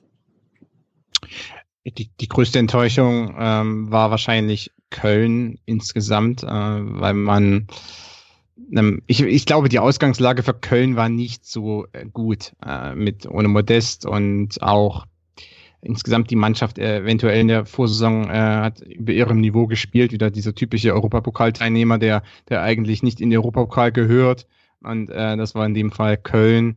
Allerdings äh, ist insgesamt die, die Punktausbeute und die also die die die Bilanz des ersten FC Köln diese Saison ist schon erschütternd, ähm, weil man eben nicht klapp gescheitert ist und abgestiegen ist, sondern weil man sehr deutlich ähm, eigentlich das, die, das Ziel verpasst. Mit, mit 22 Punkten ist man äh, selbst heutzutage, wo wirklich diese 40-Punkte-Regel ja komplett außer Kraft gesetzt ist, ähm, die irgendwann mal gegolten hat, ähm, aber mit 22 Punkten ist man weit hinter dem. Selbst selbst die schlechte, also selbst wenn man eine schlechte Saison spielt, muss man eigentlich mehr als 22 Punkte holen, mehr als fünf Siege. Und ähm, die Defensive war ähm, fast zu keinem Zeitpunkt wirklich in der Lage, ähm, Köln oder die, die Kölner Defensive fast zu keinem Zeitpunkt in der Lage, ähm, auch mal ein Spiel zu gewinnen. Ganz im Gegenteil. Also man musste äh, als Kölner Fan eher darauf hoffen, dass ähm, es hinten nicht ganz so oft einschlägt und man äh, als Team dann eventuell über, über Hector oder Jujic und, und diese Spieler, dass man eventuell vorn äh, genügend Tore schießt. Aber ähm, das hat sich einfach nicht. Also es, ich glaube, in der Bundesliga, wo ähm, Pressing sehr entscheidend ist, wo ähm, auch de defensive Stabilität sehr entscheidend ist, von vielen äh, auch wahrgenommen wird als solche, ähm, dann reicht es nicht, wie der erste FC Köln gespielt hat. Ähm, und das ging wirklich nach hinten los. Ähm, ja, insgesamt enttäuschend. Ich, äh, ist auch es gab ja dieses kurze Aufbäumen auch unter Rutenbeck äh, in dieser in der Zeit nach Peter Stöger, ähm, aber insgesamt ähm, ist da sehr viel schiefgelaufen und ich glaube, ab einem gewissen Zeitpunkt äh, lief das dann auch so vor sich hin und Köln hat sich mehr weniger dem eigenen Schicksal auch ergeben. Ähm, und das ist äh, nie ein gutes Zeichen. Ähm, andererseits äh, kann ich mir auch sehr gut vorstellen, dass der erste FC Köln direkt nach einer Saison wieder aufsteigt, weil ähm, dass, äh, wenn man die Mannschaft halbwegs zusammenhält. Ähm, das ist so ein bisschen der Faktor. Es gab ja schon häufiger Vereine, die komplett sang- und klanglos untergegangen sind in einer Bundesliga-Saison, aber dafür dann relativ stark wiederkamen äh, in der nächsten Zweitligasaison. Ähm, könnte mir bei Köln vorstellen, weil man hat ja auch eine gewisse Routine mittlerweile im Absteigen, Aufsteigen äh, Business. Ähm, ja, ansonsten noch ganz kurz, äh, HSV hat es endlich erwischt. Äh, warum es gerade diese Saison war und nicht eine andere, ich glaube, dafür gibt es keine richtigen Faktoren, denn der, der dieser Chaos-Fußball ähm, äh, war diese Saison nicht unbedingt anders als in Vorsaisons. Gistol war da nicht der äh, richtige Mann ähm, zu Beginn. Ähm, ähm, weil, weil der, oder für, längere Zeit eigentlich, weil der nie die Mannschaft so stabilisieren konnte. Ich kann mir aber sogar vorstellen, dass es andere äh, Spielzeiten gab, weil eigentlich der HSV so, sogar noch schlechter war eigentlich als in dieser Saison. Aber es hat hier und da nicht gereicht. Ähm, Wobei ich glaube, dass das auch sehr, sehr stark geprägt ist von der Zeit jetzt unter Titz. Weil vorher war es ja eigentlich schon ziemlich schwach. Man hat ja eigentlich da so ein bisschen davon profitiert, dass man das stimmt. die, ich glaube, die letzten zwei oder drei Heimspiele waren es ja dann, drei Heimspiele ja noch gewonnen hat. Sonst wären wir ja bei der gleichen Bilanz jetzt wie Köln mit aber, 22. Aber genau deswegen würde ich sagen, dass der dass der Abstieg des HSV in der Saison halt, also die Saison ist ja noch, ver, also die, die Kölner Saison ist irgendwie von vorne bis hinten irgendwie verhunzt. Es hat dann zwischenzeitlich, wie du gesagt hast, Konstantin mal ein kurzes Aufbäumen gegeben, aber okay. Aber wenn du jetzt die, die letzten, die Phase unter Titz dir anschaust beim HSV, ist eigentlich unfassbar, dass die Mannschaft abgestiegen ist. Auch die Spiele, also ähm, ich war, ich war gegen Schalke, war ich im Stadion, äh, äh, 29. Spieltag. Da hatten die vor 15 Spiele in Folge nicht gewonnen. 15 Spiele zwischen dem 13. Hoffenheim 3-0 und dem 29. Schalke 3-2 haben die nicht gewonnen. Und ich habe mir bei dem Spiel gedacht, warum haben die nicht mal irgendwie äh, Köln geschlagen? Da haben sie 0-2 verloren. Irgendwie gegen Gladbach mal was gerissen oder gegen Wolfsburg oder sonst was. Entweder unentschieden oder verloren, weil die haben da, also ich will jetzt nicht sagen, dass die großartigen Fußball gespielt haben, aber die haben halt nicht gespielt wie ein Absteiger. Ja, ich glaube, die Zeit unter Hollerbach war schlussendlich das, was denen dann zum Verhängnis geworden ist. Konstantin hatte ja schon recht, dass es vielleicht unter Gistol nicht geklappt hat aus verschiedenen Gründen. Und dass man dann aber den Fehler gemacht hat, zu sagen, wir holen jetzt, ich glaube, die Defensive war gar nicht so schlecht diese Saison, auch unter Gistol. Man hat jetzt nicht sich permanent abschlachten lassen. Es war jetzt ja nicht so, dass da reihenweise 04, 05 Ergebnisse irgendwie reingetrudelt sind. Und dann hatte man sich aber irgendwie auf Hollerbach verständigt, der dann über, ja, wie viel waren es jetzt im Endeffekt? Sieben bis zehn Spiele, genau habe ich es nicht im Kopf, noch sogar den Ansatz verstärkt hatte, wir müssen noch defensiver spielen. Man hatte ja vorher schon extreme Probleme, mehr Tore zu schießen. Das ist ja auch mit, mit 29 Toren ja schon mit gefühlt Abstand auch die schlechteste Offensive in dieser Saison gewesen. Und dann holt man noch einen Trainer, der dann sagt, wir wollen noch defensiver spielen, als man es vielleicht vorher schon getan hatte. Und ich glaube, das ist dann, dann wirklich dann schlussendlich zum Verhängnis geworden, diese Zeit unter Hollerbach. Weil da hat man einfach wirklich zu sehr versucht, einfach sich mit Unentschieden, mit 0 zu 0 Ergebnissen über die Zeit zu retten. Und das, das konnte in dieser Bundesliga, die so dermaßen ausgeglichen ist, nicht funktionieren. Sieben Spiele waren's, ähm, kein Sieg, drei Unentschieden, ähm, drei Punkte, äh, drei Tore auch, ähm, nee, vier Tore in diesen sieben Spielen geschossen. Ähm, laut Transfermarkt.de in diesen sieben Spielen fünfmal die Fünferkette. Aber es gibt ja Fünferkette und Fünferkette und in dem Fall war es halt Fünferkette beim HSV. ja, also da, aber wie gesagt, also da hinten raus, äh, da hatte man sich halt in Köln schon mit dem Abstieg abgefunden. Dann ist es natürlich für den HSV, auch für die Fans immer doppelt bitter, dass du halt nochmal hinschmeckst und halt da tatsächlich am letzten Spieltag bist dann natürlich dann auch wieder abhängig von, von einem anderen Ergebnis, hast du es selber eingebrockt, aber gewinnst selber das Spiel auch noch, kommst trotzdem nicht vorbei. Ja, insofern schmerzhafter, denke ich auch. Und dann haben wir halt noch Wolfsburg, über die wir auch schon ein paar Mal gesprochen haben und ich weiß gar nicht, ob man da noch so lang sprechen muss überhaupt. Also das ist ja also das ist ja noch wahnsinniger, oder? Fast. Ja, da weiß also da, da ja, weiß ich auch ehrlich gesagt nicht mehr. Also ich, ich weiß auch gar nicht, wo die 33 Punkte herkommen, ehrlich gesagt. Sechs Weil, Siege, 15 Unentschieden. bleibst ja. mit sechs, du bleibst mit sechs Siegen, bleibst du drin in der kompletten Saison. Sechs von 34 Spielen gewonnen und du bleibst drin. Ja gut, die hatten ja unter, unter Schmidt diese abstruse Phase. Ja, ja, genau. Ja, stimmt. Ja. Sieben, sieben oder acht unentschiedene Folge. Ja. Was natürlich bei einer Drei-Punkte-Regel auch nicht äh, das ist, was du möchtest. Ja. Ich, ich, ja, glaub, ich glaube auch, dass die Ab Abstiegskandidaten, das ist natürlich leichter gesagt als getan, aber äh, Siege sind ja schon viel höherwertig, weil ähm, ähm, durch die Drei-Punkte-Regel und ähm, eigentlich sollten viele Abstiegskandidaten zumindest versuchen, ähm, so viel wie möglich Heimspiele einfach zu gewinnen. Ähm, also wenn du, du musst eigentlich, um diese 35 Punkte zu erreichen, oder sagen wir 36 Punkte, musst du 12 Heimspiele gewinnen. Und den Rest kannst du, den Rest der Saison kannst du abschenken. Also es war übertrieben. Das ist natürlich, ist natürlich nur Mathematik, aber ähm, ich, ich glaube, was, was auch ähm, da wieder eine Rolle spielt, darüber haben wir auch schon gesprochen. Ich kann es aber nur wieder betonen, ähm, im Abstiegskampf nicht auf Unentschieden spielen, auf Sieg spielen. Ähm, das ist das Entscheidende. Auf die Mannschaften, die, die die Siege holen, äh, Im Gegensatz also nicht unbedingt jetzt immer zufrieden sind, ja, wir haben 0-0 gespielt zu Hause. Super, nein. Ähm, zu Hause auf Sieg spielen, weil das ist, ähm, das bringt dir am Ende die notwendigen Punkte, um, um auch drin zu bleiben. Und das bringt dir auch im, im direkten, in der direkten Tabellenkonstellation, wo es ja auch sehr viel um Psyche geht, äh, immer so einen Vorteil. Äh, in dem Moment, wo du einen Dreier holst, springst du meistens gleich zwei Plätze nach oben. Ähm, in dem Moment, wo du einen Unentschieden holst, bleibst du meistens stecken. Ja, sieht man auch, also jetzt bis zum Ende der Saison eigentlich. Also wenn jeder Dreier äh, von Mainz oder Freiburg oder, oder ähm, auch Wolfsburg oder Han Hannover, das war dann direkt ah, ein Sprung nach oben wieder. Ähm, direkt wieder ein bisschen Distanz, auch so optische Distanz, auch so gedankliche Distanz äh, von diesem 17. oder auch 16. Rang. Und ähm, das machen aber viele Abstiegskandidaten eben nicht, die, die versuchen dann erstmal so ein bisschen auf 0-0. Äh, wir, wir müssen erstmal alles stabil halten. Und ähm, und wenn dann noch so eine kleine Krise hinzukommt wie bei Wolfsburg, dann ganz ehrlich, diese acht Unentschieden. Das sind drei Spiele. Das sind drei Siege. und du bist ein, hast das egalisiert oder bist sogar vorbei. Also es ist äh, die, also du kämpfst über acht, neun, zehn Wochen, äh, kämpfst du dir acht Punkte.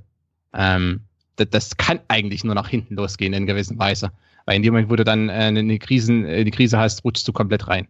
Ähm, deshalb, also die, die, diese Phase war sowieso skurril insgesamt, ähm, hat aber Wolfsburg äh, nicht gut getan. Und über die gesamte Saison hinweg eigentlich ist Wolfsburg so peu à peu ähm, auf diesen Relegationsplatz gestittert. Also es, äh, man war ja nicht immer darauf, aber äh, die Mannschaft so nach und nach und dann äh, so hingeschlittert und dann gab es die drei Niederlagen kurz vor Saisonende. Und dann ging es nochmal richtig heiß her am letzten Spieltag. Also ja, gut, man hat, man, man, hat konstant darauf hingearbeitet. Ja. So kann man das schon. Ja, eigentlich schon. schon also formulieren. Indem man vielleicht auch Gomez noch verkauft hatte im Winter, was jetzt vielleicht nicht unbedingt nötig gewesen wäre. Ja, wobei, wobei bei Wolfsburg, ja, sicherlich, klar, jetzt kann man sagen, ich, ich sage aber mal ein bisschen, bisschen populistisch hier, äh, bei Wolfsburg spielt es eigentlich keine Rolle mehr, wer, wer da spielt. Weil, ähm, also ganz ehrlich, die, das, die haben einen Kader, ähm, mit dem muss man nicht in die Champions League einziehen. Aber die haben einen Kader, ähm, da, da, da, das geht eigentlich nicht, 16. zu sein. Ähm, aber wenn ich jetzt mal die Namen ausblende und einfach mal nicht auf die auf nicht auf die äh, Prince schaue auf den Trikots, sondern einfach nur das Spiel sehe, wie Wolfsburg spielt, dann glaube ich nicht, dass da äh, also durchschnittliche Millionengehälter von drei aufwärts äh, irgendwie auf dem Rasen steht, sondern dann glaube ich, dass dann eine ganz durchschnittliche ähm, Mittelfeld- oder untere Mittelfeldmannschaft aller aller Hannover oder Mainz auf dem Rasen steht. Also wenn man sich die Namen wegdenkt, dann ist Wolfsburg echt äh, krasser Unterdurchschnitt eigentlich. Ähm, aber dann sieht man die Namen und dann denkt man sich, das kann ja nicht wahr sein. Ja gut, das lag aber auch viel an der, sicherlich auch an den Trainern, aber auch wie die Mannschaft zusammengestellt wurde. Deswegen wird Jonker ja in die Saison gestartet, dem man schon eine Mannschaft hingestellt hat, die eigentlich für dieses klassische niederländische, lass es 4-3-3, 4-2-3-1, ja. ja überhaupt nicht gepasst hat, vom Ansatz her. Dann war es eigentlich schwierig auch für, für Jonker als Trainer selber, sich da irgendwie zurechtzufinden, weil er ja jetzt auch nicht derjenige ist, der jetzt mit unglaublich viel Erfahrung im Profibereich unterwegs ist. Dann holst du irgendwie Schmidt, der ja ich will nicht sagen austauschbar ist, aber dessen Ansätze schon sehr, sehr standardisiert sind, der einfach auch nur darauf äh, erpicht war, jetzt erstmal Stabilität reinzukriegen. Davon zeugen ja auch die Unentschieden. Und ja, dann eigentlich wiederum der, der Rücktritt oder der Wechsel hin zu Labadia, der ja eigentlich auch im Endeffekt jetzt nur so ein Notsignal, Feuerwehrmann-Lösung im Endeffekt ist. Ja, Natürlich maximal. kriegst du ja da auch im, im, im Frühherbst oder im, im, im Frühsommer im, niemanden jetzt, der dann sofort übernimmt und dann ähm, sofort die super Taktik da implementiert. Aber das ist natürlich irgendwie jetzt ein Problem. Jetzt stehst du jetzt ja wieder eigentlich vor der, vor der gleichen Herausforderung. Der Kader ist nach wie vor unzureichend zusammengestellt. Und du hast mit Labadia jetzt vielleicht auch einen Trainer, der jetzt, jetzt auch nicht vor Ideen sprüht oder der jetzt den, den Fußball neu erfinden wird in der nächsten Saison. Labadia ist einer, der äh, heiß gehandelt wird, sicherlich als erster äh, Entlassungskandidat ähm, in, der, in der neuen Saison, weil äh, eigentlich, der, der hat jetzt als Feuerwehrmann so noch irgendwas gerettet, aber äh, ist auch keiner, der Wolfsburg äh, in die in, in die ganz eine ganz große Zeit führen wird. Wo, wobei äh, Labadia so Durchschnittsstatistik ist relativ äh, passabel so über die ganze Zeit hinweg in der Bundesliga, aber eben, äh, also ja, ich meine, es könnte sein, dass er Wolfsburg in ein, zwei Leverkusen-Jahren, die das Ja, ja, aber auch, auch selbst die Hamburg-Jahre. Also ähm, ich, ich hatte nämlich, äh, ich habe ja mal diese These aufgestellt, dass es quasi die, die Labadia-Line gibt. Also das heißt, äh, äh ist man über Labadia-Line, dann ist man ein guter Trainer, ist man unten drunter, ist man eher kein guter Trainer. ähm, ähm, allerdings ist es ist er, also Durchschnittsplatzierungen oder auch Durchschnittspunkt von seiner Durchschnittspunktanzahl her ist er so, so ein Platz 7, Platz 8, Platz 9 Trainer. Ähm, oder sogar noch ein bisschen höher. Also es ist, ist interessant zu sehen, aber ähm, er wird jetzt, weil Wolfsburg braucht eigentlich, und da können wir über Umbruchrhetorik sprechen, Wolfsburg braucht, äh, bräuchte die Umbruchrhetorik äh, und bräuchte den Umbruch, aber sehr schwierig, weil man immer peu à peu ja in die Mannschaft investiert, immer wieder neue Spieler holt, die längere Verträge haben, die viel verdienen und äh, die auch aktuell gar nicht so verkaufbar sind. Also so ein Basoer oder ähm, ich weiß nicht, ja, Renato Steffen, gut, der kam jetzt erst, aber äh, das sind so Spieler, wird auch nicht einfach, die jetzt an den Mann zu bringen, wenn man die unbedingt loswerden möchte. Weiß ich, weiß ja, man hat irgendwie noch Memedi und so weiter ja. und so fort. Ja, das ist auch so. Die Davi, Mali, alle, also Mali wahrscheinlich nicht, aber wenn man sich von denen trennen möchte, ist irgendwie auch nicht so einfach, glaube ich. Ja, die werden auch in Wolfsburg sicherlich kein Taschengeld verdienen. Nein. Ähm, und aber nur zum Abschluss, ich meine natürlich die, die Personalie Rewe oder Reppe, ähm, wie wird er ausgesprochen? Ähm, die, die, hat natürlich hier auch äh, eine, eine größere Rolle gespielt, weil ähm, in anderen Vereinen äh, versucht man äh, schon mehr Fußballkompetenz auch in diese Entscheidungsebenen zu, äh, ein, zu implementieren, äh, weil man auch da wahrscheinlich aus der Vergangenheit gelernt hat. Ähm, und bei Wolfsburg macht man in gewisser Weise das Gegenteil. Und äh, also ich meine, das ist interessante, interessante Entwicklung. Ähm, in äh, ganz Europa leckt sich die Finger nach einem Sven Mislintat als Kaderplaner und bei Wolfsburg macht das dann der Marketingleiter. Ähm, um es mal ein bisschen salopp auszudrücken, ist nicht ganz so, aber trotzdem. Und der kümmert sich dann um, um die Transfers. Ähm, und äh, also natürlich, das kann auch alles, äh, da stimmt auch einiges nicht. Und ähm, ich glaube auch, ähm, um, nur um das kurz zu erwähnen, äh, wenn man Clubs bewertet, auch immer äh, daran bewerten, wie viel Fußballkompetenz in diesem CEO und, und, und Sporting Director Bereich äh, wirklich dann vorhanden ist. Denn da gibt es große Unterschiede innerhalb der Bundesliga und ich glaube, die Clubs, wo wirklich mehr Fußballkompetenz vorherrscht auf dieser Position, die fahren insgesamt besser. Ähm, überraschenderweise. Ein weiterer Themenkomplex, den wir natürlich auch noch ansprechen wollen, ist äh, die Bilanz zum ersten Jahr Videobeweis in der Fußball-Bundesliga. Okay. Ähm, ich glaube, es ist einfach, äh, ich glaube, es ist am einfachsten, wenn jeder einfach so bei seinen Idealvorstellungen schildert, wie dieser Videobeweis laufen sollte, was was gut ist, was schlecht ist. Und äh, ja, dann brauchen wir, glaube ich, auch nicht mehr groß drüber diskutieren, aber dann haben wir zumindest mal geäußert, was wir davon denken. Ich meine, ich bin ja, also ich äh, bin ja ein Vertreter oder ich bin ein Freund des des Videobeweises oder der Challenge, weil ich finde, im, im Jahr 2018, wenn jeder sehen kann, äh, dass es eine klare Fehlentscheidung des Schiedsrichters ist, dann, dann muss auch der Schiedsrichter die Möglichkeit haben, sich das auch nochmal anzusehen. Äh, anscheinend ist es aber so, wenn der Möglichkeit, äh, die Möglichkeit besteht, äh, ist, wird trotzdem die Entscheidung nicht immer geändert, siehe DFB-Pokalfinale. Also meine Idealvorstellung wäre tatsächlich eigentlich so, wie es, ähm, wie es bei dieser Situation Boateng gegen Martinez gelaufen ist. Ich würde es noch mit einer Challenge verknüpfen, aber ich finde, der Schiedsrichter sollte sich die Geschichte dann anschauen, wenn er eine Entscheidung trifft, nicht irgendwo überstimmt werden, sondern es gibt einen, der ihn darauf hinweist, du ähm, war vielleicht nicht die richtige Entscheidung oder das lohnt sich, das nochmal anzuschauen. Dann der Schiedsrichter, der rausgeht, ähm, sich die Zeit nimmt bei wichtigen Entscheidungen, äh, idealerweise nicht so oft, deswegen halt auch die Challenge. Und dann diese Entscheidung entweder stehen lässt oder auch die Cojones hat, äh, sich selber dann zu überstimmen. Also aus meiner Sicht, wenn das bei Boateng gegen Martinez noch eine Challenge gewesen wäre, also ich meine, Bayern-Spieler haben sie eigentlich schon gechallenged auf dem Platz. Also ganz interessant, dass es mittlerweile nicht nur die Geste gibt, äh, hier gelbe Karte oder rote Karte, sondern auch schon das Tippen ans Ohr äh, von Thiago, glaube ich, war es, den Videobeweis gefordert sozusagen ähm, dann eben äh, das Videomaterial angeschaut und dann ja die richtige Entscheidung danach. In dem Fall war es halt aus meiner Sicht einfach eine Fehlentscheidung des Schiedsrichters und kein Problem des äh, äh, VAR, sondern einfach ja eine, erst eine Fehlentscheidung auf dem Platz und dann auch nach Videobeweis eine weitere Fehlentscheidung. Christopher, was denkst du? Ich glaube, ich würde noch hinzufügen, was sicherlich transparenter gestaltet werden muss, ist, dass die die Szene, die dann auf dem die sich der Schiedsrichter anguckt, dann auch auf den Videowürfeln, Monitoren im Stadion für, für alle Zuschauer sichtbar sind und dass der Schiedsrichter dann per Kommunikationsmöglichkeit ähm, sich einfach auch äußert und sagt, ja, warum hat er denn jetzt so entschieden? Ich glaube, so eine Situation wie jetzt beim DFB-Pokalfinale, wo Zweier dann argumentiert, ja, Martinez ist irgendwie ähm, zwar schon hart getroffen wurden, aber noch nicht so hart, dass es irgendwie ein Foul war, warum auch immer. Ähm, dass er das dann einfach über das Mikrofon ähm, ins Stadion überträgt, oder beziehungsweise auch an die Zuschauer zu Hause, dass es einfach transparent wird, okay, er hat jetzt aus diesen oder jenen Gründen jetzt so entschieden.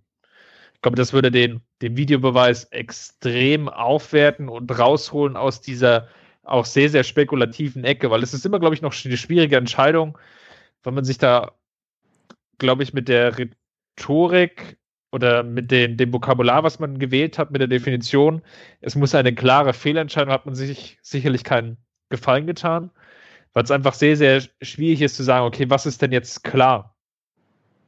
was, was ist denn eine klare Fehlentscheidung? Dann hatte man in der Hinrunde sehr, sehr gekämpft, indem man es vielleicht übertrieben hatte und dazu geneigt hat, sehr, sehr viele Entscheidungen ähm, zu annullieren, zu überstimmen, abzuändern. Ähm, Soweit, dass es halt irgendwie öffentlich so, so stark in der Kritik war, dieses ganze System, dass es jetzt in der Rückrunde ja fast diese Umkehrprobe gab und ja eigentlich fast nichts mehr überstimmt wurde. Dass der Videoassistent ja nur noch ganz, ganz selten eingegriffen hat. Eigentlich jetzt nur noch bei, bei klarsten, jetzt benutze ich das Wort selber, aber worauf ich hinaus will, ist bei wirklich eklatanten Fehlentscheidungen. Also wirklich ähm, extrem klaren Foulspielen, klaren Handspielen, klaren Absetzsituationen. Und ich glaube, da, da ist die Trennlinie einfach noch nicht scharf genug.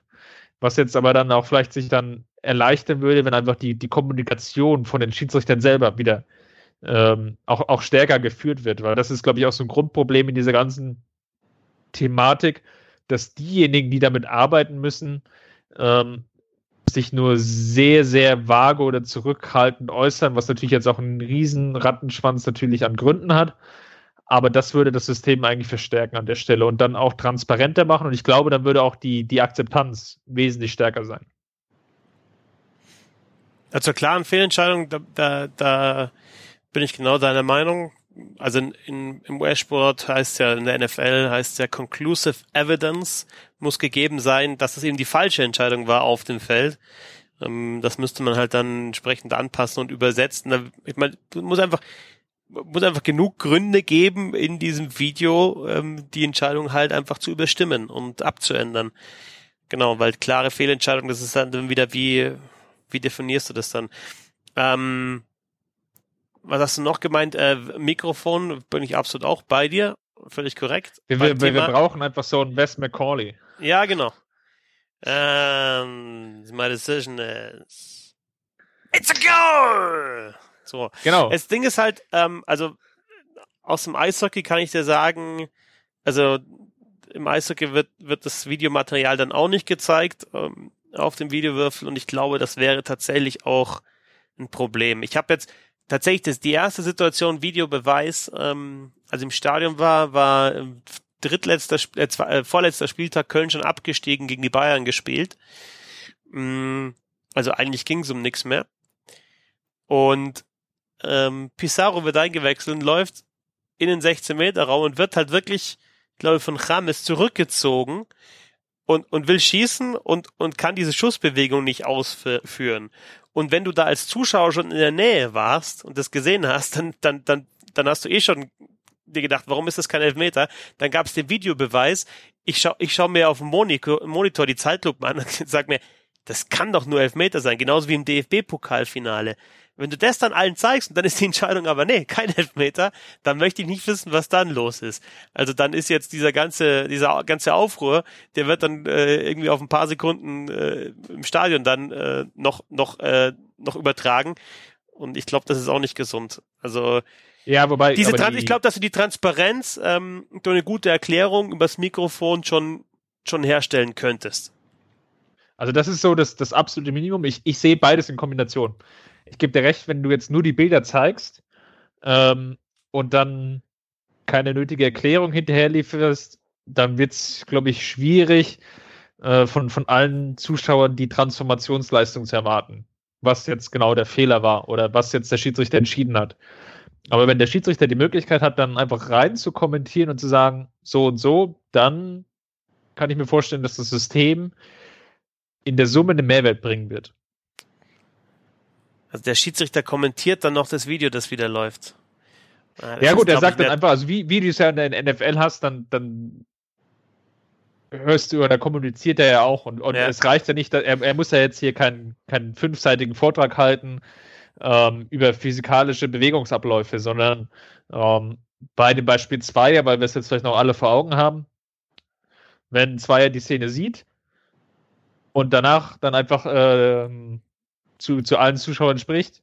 Ähm, ja, Boateng trifft Martinez. Ähm, der Kontakt scheint mir aber nicht ausreichend genug, ähm, weil äh, Martinez äh, keinen Stand verloren hat. Deshalb Eckball. So, dann hast du das halt in zwei Sätzen abgefrühstückt. ähm, und hast dann auch nicht irgendwie so ein, um noch so ein weiteres Argument ja gegen den Videobeweis, ja, dann äh, das bläht ja die, die, die Zeitlauf total auf, ähm, dass du da dem auch so ein bisschen entgegenwirkst. Aber mit ein, zwei Sätzen ist das ja dann im Regelfall schon so ausreichend genug erklärt, dass es ja dann für alle dann auch nachvollziehbar ist, oder für fast alle. Konstantin, du bist gegen den Videobeweis. Danke. Ich, ich war ja eigentlich ein großer Befürworter äh, des Videobeweises. Ähm, nachdem ich mir das jetzt eine Saison lang angeschaut habe, ähm, ja, weg damit. Das äh, nervt nämlich nur noch. Ähm, und äh, also ohne jetzt in die Details einsteigen oder äh, nochmal nochmals einsteigen zu wollen, äh, entscheidend für mich ist einfach, äh, ich hätte nicht, es nicht für möglich gehalten, dass es Situationen gibt, in denen eigentlich eine Situation sehr klar ist, der Videoschiedsrichter selber oder dann auch der, der Hauptschiedsrichter, quasi der Feldschiedsrichter, äh, dann zum äh, Bildschirm geht und äh, trotzdem die Entscheidung nicht ändert. Das ist das, was mich am meisten eigentlich bei der ganzen Sache verwirrt. Also, äh, um, um es mal konkret zu machen, ähm, jetzt im DFB-Pokalfinale, weil das natürlich nochmal äh, im so ein allgegenwärtig ist. Und ich meine, ich bin jetzt nicht bekannt, äh, äh, ja, heißblütiger Bayern-Fan zu sein wie, wie Christopher. Aber die eine Szene im Strafraum mit Boateng, das verstehe ich irgendwie nicht. Also ich verstehe es einfach nicht. Das muss ich jetzt äh, dazu sagen. Geht mir auch gar nicht um Kommunikation. Ähm, äh, ich, ich, ich weiß nicht, ob, ob ein Schiedsrichter unbedingt das alles dann so en Detail auf den Rasen erklären kann überhaupt, äh, weil das sehr schwierig wird. Ähm, aber ähm, ich meine, er hat quasi ja das gesehen, was auch der Fernsehzuschauer sieht. Er sieht den, den Tritt ähm, und er entscheidet sich dagegen. Ähm, eventuell auch aufgrund von anderen Sachen, vielleicht kann man das erklären, aber äh, für mich ist eher, ähm, also wenn sogar Boateng danach sagt, er ist davon ausgegangen, dass es ein Elfmeter sein wird, es gibt dann keinen, dann äh, verstehe ich äh, nicht, was wir über, was wir überhaupt reden. Dann müssen wir wahrscheinlich eher äh, über, darüber sprechen, das äh, Regelwerk zu reformieren und eindeutiger zu machen oder die Regelauslegung zu verbessern. Ähm, denn dann geht es nicht um technische Hilfsmittel, dann geht es um was anderes. Ähm, äh, Wenn es um Fehlentscheidungen dann geht. Deshalb äh, habe ich, also, also, ich, also, der, also in meinen Augen ganz kurz noch, der Videobeweis hat eher aufgedeckt, also oder das, was ich aus, aus diesem Jahr eins des Videobeweises mitnehme, ist folgendes. Ähm, es geht nicht unbedingt darum, dass der Schiedsrichter eine Situation nicht sieht, weil nun sieht er sie ja mit dem Videobeweis. Es geht eher darum, dass Schiedsrichter gewisse Situationen sehr eigen und eventuell weit ab vom Rest, vielleicht aufgrund ihrer Fachexpertise, ich weiß nicht, ähm, anders interpretieren und anders bewerten. Mhm. Aber da, das ist eine Erkenntnis, die hätte ich vorher nicht gehabt, um, um ehrlich zu sein. Aber das ist halt die menschliche Komponente, die halt einfach dabei bleibt. Du lässt halt, das ist halt einfach, ich finde nicht einmal Abseits ist schwarz-weiß. Ich, ich pfeife auch auf diese kalibrierten Linien. Wenn du bei einem Standbild nicht erkennst, dass jemand im Abseits ist, dann ist es halt auch kein Abseits. Ja, Fertig. Das heißt, es gibt genau eine Schwarz-Weiß-Entscheidung für mich und die ist jetzt mit der mit der Torlinientechnologie ist, ist das Ding drüber über nicht oder nicht. Und auch da kann ich nochmal berichten, das habe ich auch nicht gewusst. Diese Kameras werden ja vorerst eingestellt. Also steht, also irgendwie muss es ja auch auch das wieder kalibriert werden. Da steht einer vor dem Spiel ich muss mal genauer an nachfragen, wie das genau abläuft, aber da steht einer vor dem Spiel und legt den Ball auf, so kurz hinter die Linie und gibt praktisch damit den Kameras äh, zu verstehen, das ist jetzt Tor und dann legt er halt noch ein bisschen weiter hin und gibt ihnen zu verstehen, das ist jetzt gerade mal so kein Tor. Also da hast du auch eine menschliche Komponente dabei. Das heißt, es gibt, das ist die eins, für mich ist Tor nicht nur die einzige Schwarz-Weiß-Entscheidung, alles andere ist, ist grau und äh, du musst es bewerten halt und musst die Regeln auslegen und es gibt deswegen auch weiterhin Fehlentscheidungen. Und Konstantin, ja. das, das, das fand ich ja auch interessant, ähm, dass alle vorher gesagt haben, ja, da gibt's ja nichts mehr, über das wir diskutieren können mit Videoschiedsrichter. Ich meine, ich habe jetzt dann ein paar andere Sportarten schon vorher verfolgt. Ich meine, Konstantin, Football schaust du ja auch. Ähm, ja. Auch selbst da denkst du teilweise, ähm, jeder sagt, es ist ein Catch und es ist halt dann No Catch. Und beim Eishockey sagt jeder, es ist Goalie Interference, wenn der davor sitzt und das heißt, und das Tor zählt trotzdem oder so, weil halt einfach einer hm. das anders bewertet in dem Moment. Und dann, dann ist es halt dann so. Ja, also. Allerdings, um vielleicht das American Football Beispiel aufzugreifen, nur ganz kurz. Ähm, die, also die Catch Rule war, war, war ja auch äh, bis jetzt oder lange Zeit jetzt so, äh, so definiert oder so ausformuliert, dass das echt äh, es, es, es relativ schwer war, einen Catch zu machen. Äh, also in solchen kniffligen Situationen, man geht zu Boden und der Ball bewegt sich eventuell noch leicht. Ähm, also die, die American Football schauen, wissen, wissen genau, um was es geht. Ähm, äh, und, und man geht ja jetzt auch dahin äh, und sagt, okay, wir müssen das vereinfachen und wir müssen vielleicht sogar in die Richtung leiten, dass eigentlich ein Catch leichter wäre. Ähm, und ich glaube, beim, was wirklich eben diese Saison des, des Videobeweises für mich eher, was, was mein Fazit ist, es müssen gewisse Regeln äh, etwas geändert werden.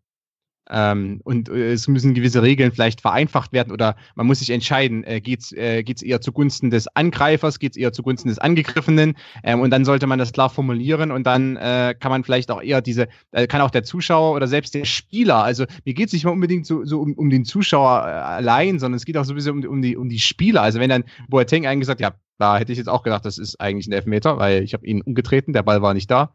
Äh, es gab keinen. Also wenn, wenn selbst der, der, sagen wir, der, der Spieler, der das Vergehen begangen hat, danach verwirrt ist, dass er nicht geahnt, dass nicht geahndet wurde mit Videobeweis, dann äh, ist passt irgendwas nicht mehr ganz so genau. Also das, das ist einfach, äh, das ist jetzt das DFB-Pokalfinale, weil das äh, so ein bisschen noch im Hinterkopf ist. Es gab ja noch ganz andere skurrile Videobeweissituationen, so Kabinengänge und so weiter.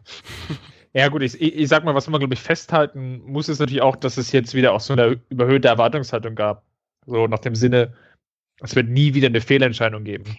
Sondern wir, man hätte das halt von vornherein klar machen oder besser auch vom DFB und von der DFL hin adressieren müssen, dass es ein Werkzeug ist, hin zu diesen 100 Prozent, aber dass wir diese 100 Prozent realistischerweise nie erreichen können. Es wird immer die, die Fehlentscheidung geben, weil wie Christoph ja auch schon richtig ausgeführt hat, ja irgendwo auch der Mensch Teil dessen ist und dass ja viele Entscheidungen jetzt auch im, sich im Graubereich bewegen, die halt eben nicht ähm, schwarz-weiß sind, wie vielleicht Tor und kein Tor.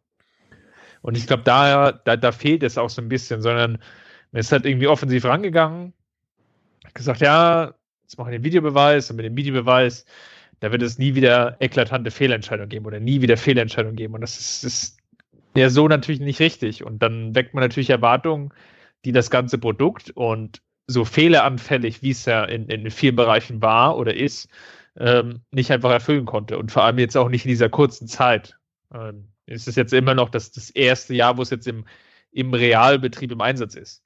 Die vorherige Trockenphase würde ich jetzt ja nicht wirklich als, als Realbetrieb bewerten, sondern ja eigentlich mehr als, als Training für diejenigen, die jetzt im Videoraum sitzen, für die Schiedsrichter, die jetzt dann im Endeffekt üben. Weil der Schiedsrichter auf dem Platz hatte ja vorher in dem Sinne keine, keine wirkliche Übung ähm, mit dem Tool oder ähm, wie er mit dem Hilfsmittel umgehen soll und wie er es jetzt auch einsetzen kann und für sich nutzen kann. Haben wir doch diskutiert. Ist ja auch völlig in Ordnung. Sollen wir zum, zum Abschluss noch, ähm, würde mich eure Mannschaft der Saison interessieren. Und gehen vom Videobeweis wieder zum richtigen Fußball zurück. Wir haben ja schon in, in vorherigen Ausgaben, also wir haben nicht eine Mannschaft gewäh gewählt oder ernannt, sondern wir haben, sind halt die Positionen durchgegangen. Konstantin, ähm, dir war es ja immer wichtig, vom zentralen Mittelfeldspieler und dem Offensiven zu sprechen. Ich habe das ja. übrigens mittlerweile in meine, also äh, ähm, in meine Vorbereitungsdokumente so integriert, selbst wenn auf Transfermarkt defensives Mittelfeld steht. Ich schreibe immer ZM dazu, zentrales Mittelfeld und sag das auch so, zentraler Mittelfeldspieler. Ist für dich okay, oder? Also du hast ja gesagt Sechser eigentlich, aber zentrales Mittelfeld ist okay, defensives Mittelfeld ist nicht ganz okay, oder? Äh, Finde ich in Ordnung, ja. Ich, äh, ich bin gerne behilflich, um ähm, die allgemeine Übertragung des Sports natürlich zu verbessern. Also Torwart, Innenverteidiger, Außenverteidiger, zentral. Entsprechende Honorarzahlung an IBAN.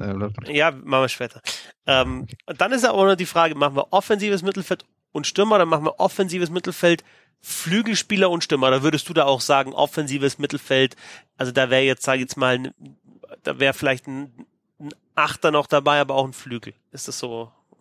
Ja, das ist, äh, ist schwierig. Also ich glaube, ja. glaube, ein Achter könnte auch eher ein zentraler Mittelfeldspieler ja. sein. Und es gibt natürlich gewisse Flügelspieler, die dann eher so als ähm, offensiven Mittelfeldspieler gelten können. Zum Beispiel äh, Julian Draxler, wenn er auf der Außenbahn spielt. Mhm. Ist eher ein offensiver Mittelfeldspieler als Außenstürmer. Und dann gibt es auch die klassischen Außenstürmer, wie zum Beispiel Leroy Sané, um vielleicht ein bisschen die WM anzuteasern. Und was ist mit Goretzka? Goretzka zentrales Mittelfeld. Zentrales Mittelfeld, aber kann ja auch acht, ist es dann eher ein, ein, ein Acht ist auch zentrales Mittelfeld. Ah, acht ist noch zentrales Mittelfeld. Offensives Mittelfeld ist mehr so in Ösil. Okay. So ein Zehner. Und auch Hängende so, Spitze. so hängende Spitze Und Flügel. So, so, so hal- halber Außenstürmer. Ja gut, dann machen So wir, ein, dann, Mü- dann, so, so, so ein Müller. Ja, Müller. Müller wäre dann offensives Mittelfeld. Ja. Okay, Ja. Aber, aber, aber Robben wäre äh, Außenstürmer. okay. Im Normalfall. Also dann lasst uns doch, also sollen wir dann nochmal offensives Mittelfeld und Außenstürmer nochmal unterscheiden oder? Egal, wir fangen jetzt einfach an. Gott, Äh, meine Notizen. Meine Notizen. Äh, Oh äh, Gott, oh Gott, oh Gott, wir jetzt muss ich machen- nochmal alles umstellen. Nee, nee, Nein. nee, nee, wir- so wie ihr es euch zurechtgelegt habt. Also wir machen, Timeout, wir, Timeout. wir machen natürlich wieder, wie ihr es von uns kennt, ähm, halt natürlich den, den Einser und dann machen wir auch den Unsung Hero jeweils. Unsung Hero ist ja immer schön, da kannst du ja noch mal eine, eine, persönliche Komponente noch mehr reinbringen. Das ist wunderschön. Also Torwart, Christopher. Torwart der Saison für dich. Pavlenka.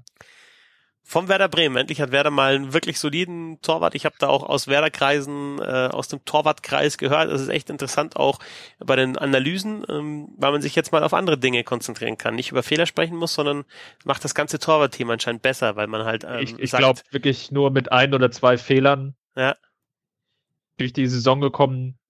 Dann noch relativ viele überdurchschnittlich gehaltene Bälle, die jetzt auch so hinzukommen, wo du sagst, okay, den muss man jetzt nicht immer halten, aber auch der ein oder andere dabei und von daher sehr, sehr solides Torwartspiel.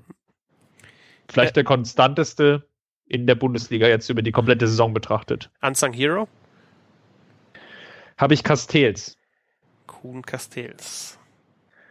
vielleicht so ein bisschen geprägt, auch durch die, ähm, die Spiele jetzt gegen Kiel, die natürlich eben so ein bisschen, ja, nochmal mehr in den Blickpunkt gestellt haben.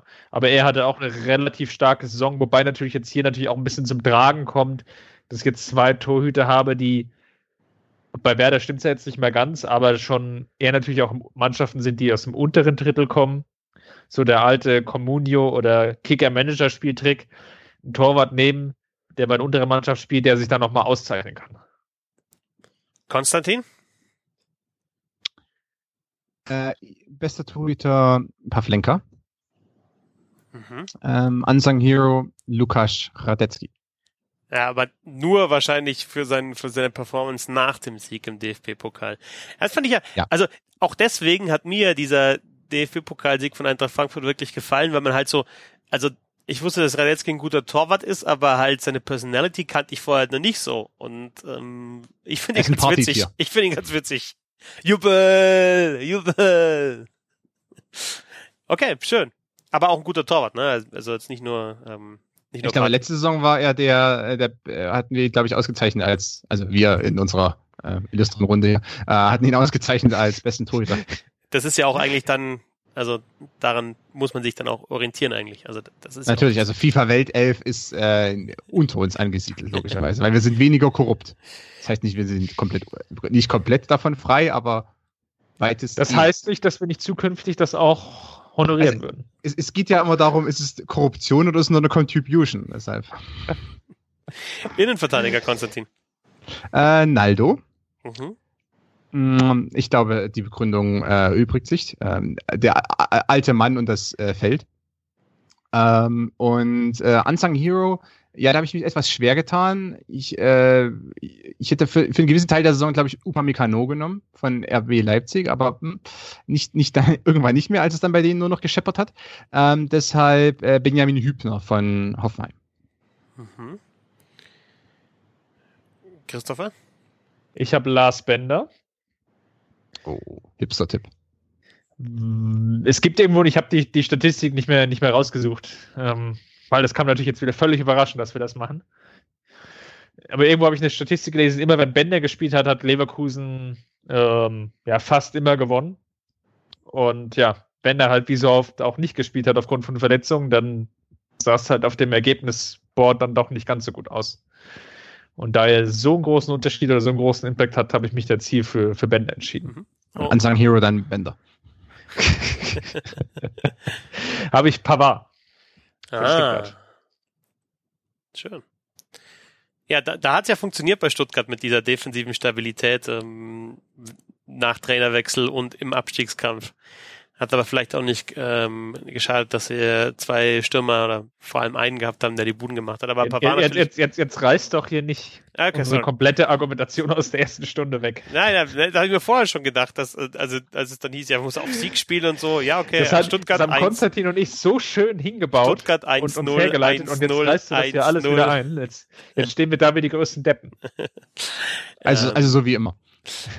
Außenverteidiger, Christopher. Ähm, Kimmich. Mhm. Und Braucht man nichts dazu sagen, nein, braucht man nichts dazu Ja, sagen. ja. Und als zweite Option für Unsung Hero habe ich mich dann für Kaderabek entschieden. Mhm. TSG Hoffenheim. Ich brauchte irgendwie noch einen Spieler von Hoffenheim und dann war das ah, irgendwie der, Quoten, der. Quotenhoffer. Der, der Quotenhoffer, ja. Der Quotenhoffer, ja. Ja, also ich habe bei den Außenverteidigern äh, der Beste der Saison äh, Joshua Kimmich. Ich möchte an dieser Stelle auch noch kurze Werbung machen. Äh, Spielverlagerung.de wird auch wieder ein WM-Heft veröffentlichen. Ähm, und äh, da ich mich ja mit der deutschen Mannschaft in dem Heft beschäftige, äh, habe ich auch eine Kurzeinschätzung zu äh, Joshua Kimmich äh, in die Kaderliste geschrieben. Ähm, ich möchte die jetzt nicht, ich möchte nicht verraten im Vorfeld, aber ich glaube, ich habe es auf den Punkt gebracht, äh, was oder wer Joshua Kimmich ist.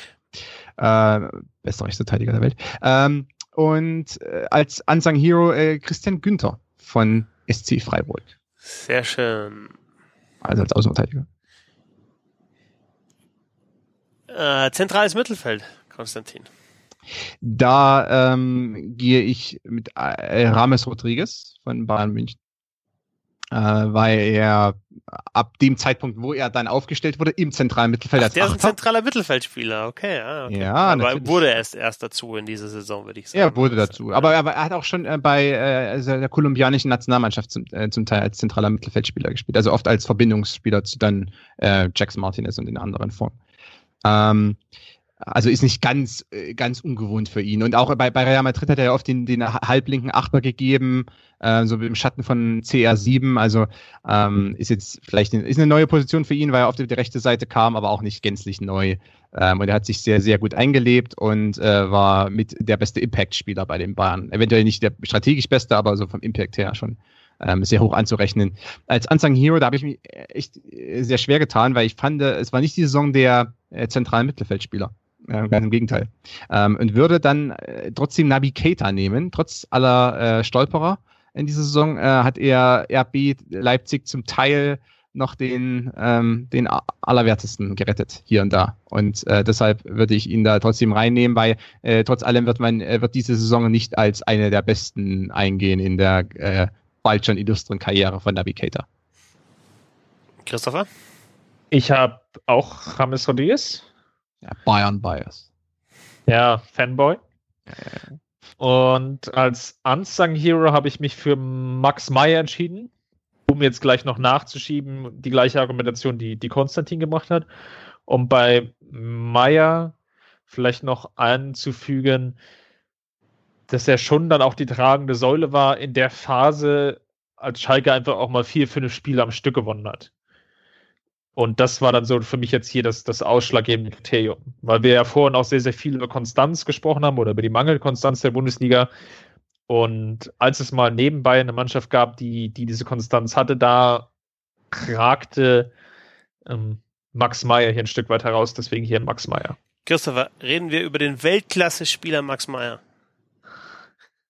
Reden wir über denselben Max Meyer. Reden wir über den Weltklasse-Spieler Max Meyer. Ja, nicht, nicht zu verwechseln mit, mit, mit Martin Max und Meyer Meyer. Egal. Philipp Max. Philipp Max. Ja. Max Philipp. Ma Maximilian Philipp.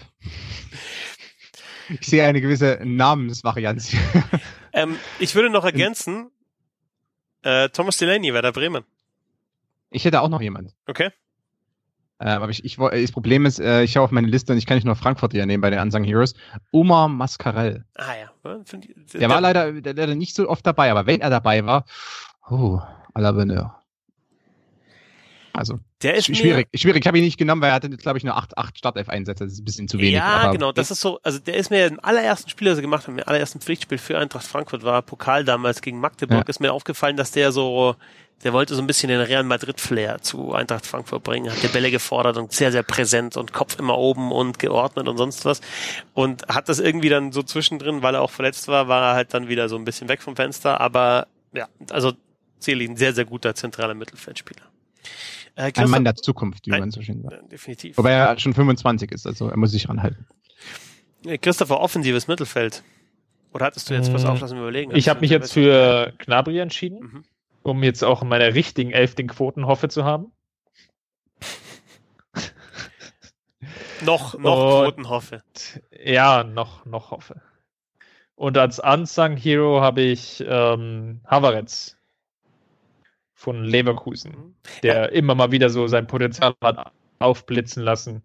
Wobei jetzt auch hier so ein bisschen sagen würde, dass es schon eine extrem schwere Entscheidung gab, weil es einfach viele Spieler gab, die okay waren. Dass jetzt aber es keinen gab, der jetzt auch über die komplette Saison regelmäßig und vor allem auch konstant war. Sondern dass es bei vielen Spielern einfach auch Wellenbewegung gab. Ähm, das trifft auch für Gnabry zu, aber das trifft auch ähm, auf, auf Ribery zu, das trifft auch auf ähm, Robben zu, das trifft auch auf Müller zu und so weiter. Die Liste könnte, glaube ich, endlos lang fortgeführt werden. An der Stelle. Ähm, ist Serge Gnabry einer, der die Bayern stärker macht? Wenn er sich in seiner Entscheidungsfindung verbessert, dann hat er sicherlich Potenzial, ähm, irgendwo so zwischen Platz 11 und 13 zu stehen. Also, dass er mal immer wieder reinrutscht, wenn der Kader jetzt so bleibt, wie er jetzt gegenwärtig ist. Ähm, ich, ich, ich tue mich noch wirklich schwer mit dem Gedanken, ähm, dass halt, ja, da, dass es jetzt die Lösung ist, die du bringst, wenn du gegen Real Madrid spielst. Stellen wir doch die Frage anders. Äh, Auf einer Skala von Edson Bravheit bis Franck Ribéry, wo, schätzt, wo, wo ordnest du Serge Gnabry ein? Ku- ku- kurz, kurz vor oder kurz hinter äh, Daniel Brancic? Ja, auf jeden Fall über ähm, Timo Schuck, Achso, ich habe gesagt, äh, Sosa. über das, über das wehende Haar. Ey, Sosa hat gegen Getafe die entscheidende Flanke für Lugatoni gemacht, ja? Damals im UEFA Cup, als er noch UEFA Cup hieß. Du bist alt. Konstantin, offensives Mittelfeld. Ähm, Leon Bailey. Äh, aufgrund ähm, seiner Leistungen. Starke Aber das ist ja selbsterklärend. Starke Begründungen. ja, ja, okay, das jetzt, äh, so, so, so, äh, die- die- Deep, Deep äh, Analyse. Ähm, ja, und ansonsten, da war ich mir, bei, bei Unsung Hero war ich mir etwas unsicher. Ich hatte erst Caligiuri, ähm, aber Caligiuri hat auch viel also als Flügelverteidiger gespielt. Ich werde ihn nicht unbedingt da einordnen. Ich glaube, ähm, deshalb habe ich ihn wieder rausgenommen und habe dann äh, einen anderen Frankfurter nominiert. Marius Wolf. Herzlichen Glückwunsch. Äh, und wahrscheinlich wechselt er ja. Stark. Und dann haben wir noch einen Sturm. Obwohl Wolf auch häufiger als Flügelverteidiger gespielt hat, um das mal kurz anzumerken. Aber trotzdem. Ja, aber kann man nicht Flügelverteidiger dann fast schon als offensiven Mittelfeldspieler auch bezeichnen oder ist es dann noch eher Wenn man, wenn man Dani? Alves heißt, ja. Ja, aber also, also Wolf ist jetzt der Typ Flügelverteidiger, bei dem ich eher sagen würde, offensiv. Wol- Wolf ist ja eigentlich, also ganz ehrlich, die, die kurze Story zu Wolf, Marius Wolf ist ja eigentlich äh, Stürmer von Hannover und so was. Ähm, dann war er Zehner äh, und dann war Chandler verletzt, glaube ich. Ähm, und dann war er Außenverteidiger. Ist eben, ist, ist, ist wahrscheinlich ein Pisscheck.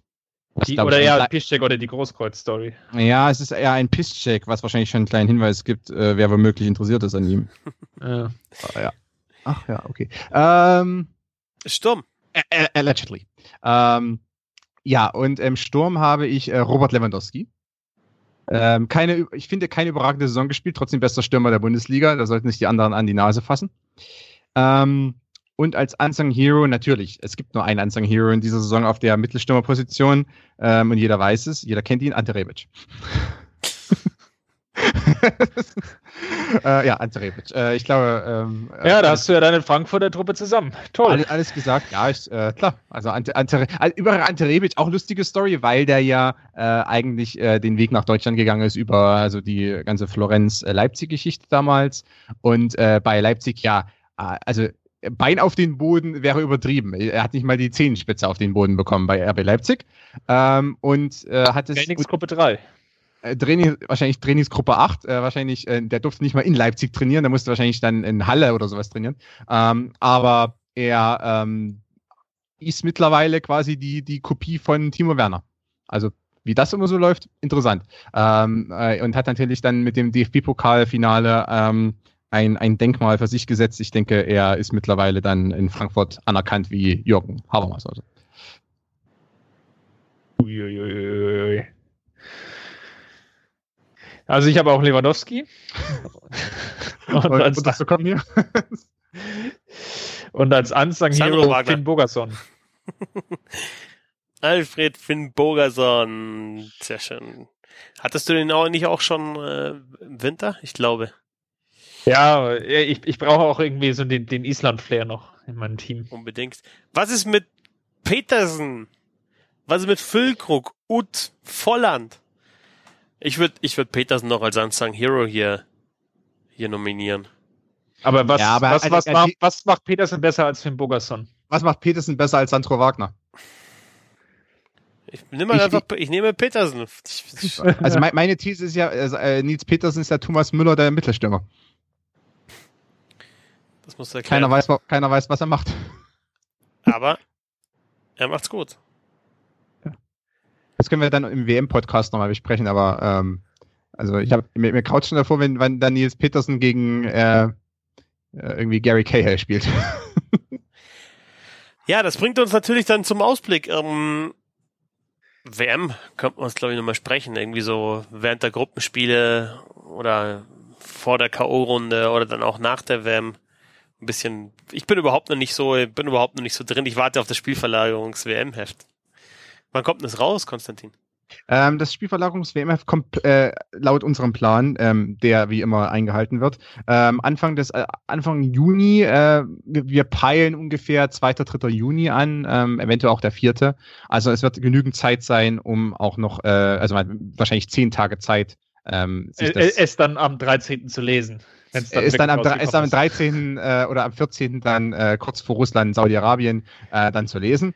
Aber ähm, ja, es wird ein WMF geben, es wird, äh, jede Mannschaft wird analysiert. Äh, wir gehen auf alle Teams ein, natürlich die großen Titelfavoriten etwas äh, mehr in, in, Detail, aber auch ähm, kleine Hipster-Teams wie Saudi-Arabien ähm, oder Marokko äh, werden zum Zug kommen. Es wird äh, Quick Facts geben, wer, wer so der, der Spieler ist, auf den man achten sollte. Es wird zu jedem Team eine Kaderliste geben mit den schon legendären und auch von der Frankfurter Allgemeinen schon zitierten äh, Kurzeinschätzungen zu Spielern. Ähm, die äh, so äh, den, den, den Balanceakt zwischen Analyse und Comedy äh, meistens schaffen. Ähm, und ja, ansonsten, wir werden vielleicht auch noch den einen oder anderen Zusatztext haben, historische Analysen zu spielen. Ähm, und wir werden, ähm, vielleicht, vielleicht wird es ein Yogi Löw-Porträt geben.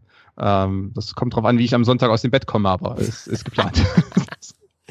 Ja, schön, da freuen wir uns schon drauf. Und dann freuen wir uns natürlich auf die Weltmeisterschaft. Erstmal Champions League Finale noch am Wochenende.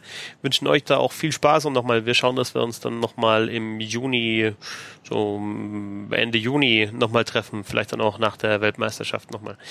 Ähm, vielen Dank euch beiden. Vielen Dank an Konstantin Eckner von unter anderem Spielverlagerung.de auf Twitter zu finden unter cc-eckner. Dankeschön. Danke euch. Und Danke an Christopher Ramm von mirsanrot.de auf Twitter. At ramc, Dankeschön. Es war mir eine Ehre. Ich bin Christoph Fetzer auf Twitter at fetzi6. Danke fürs Zuhören. Bis zum nächsten Mal und lasst euch auch mal rollen. Vorcheck, der Sportpodcast.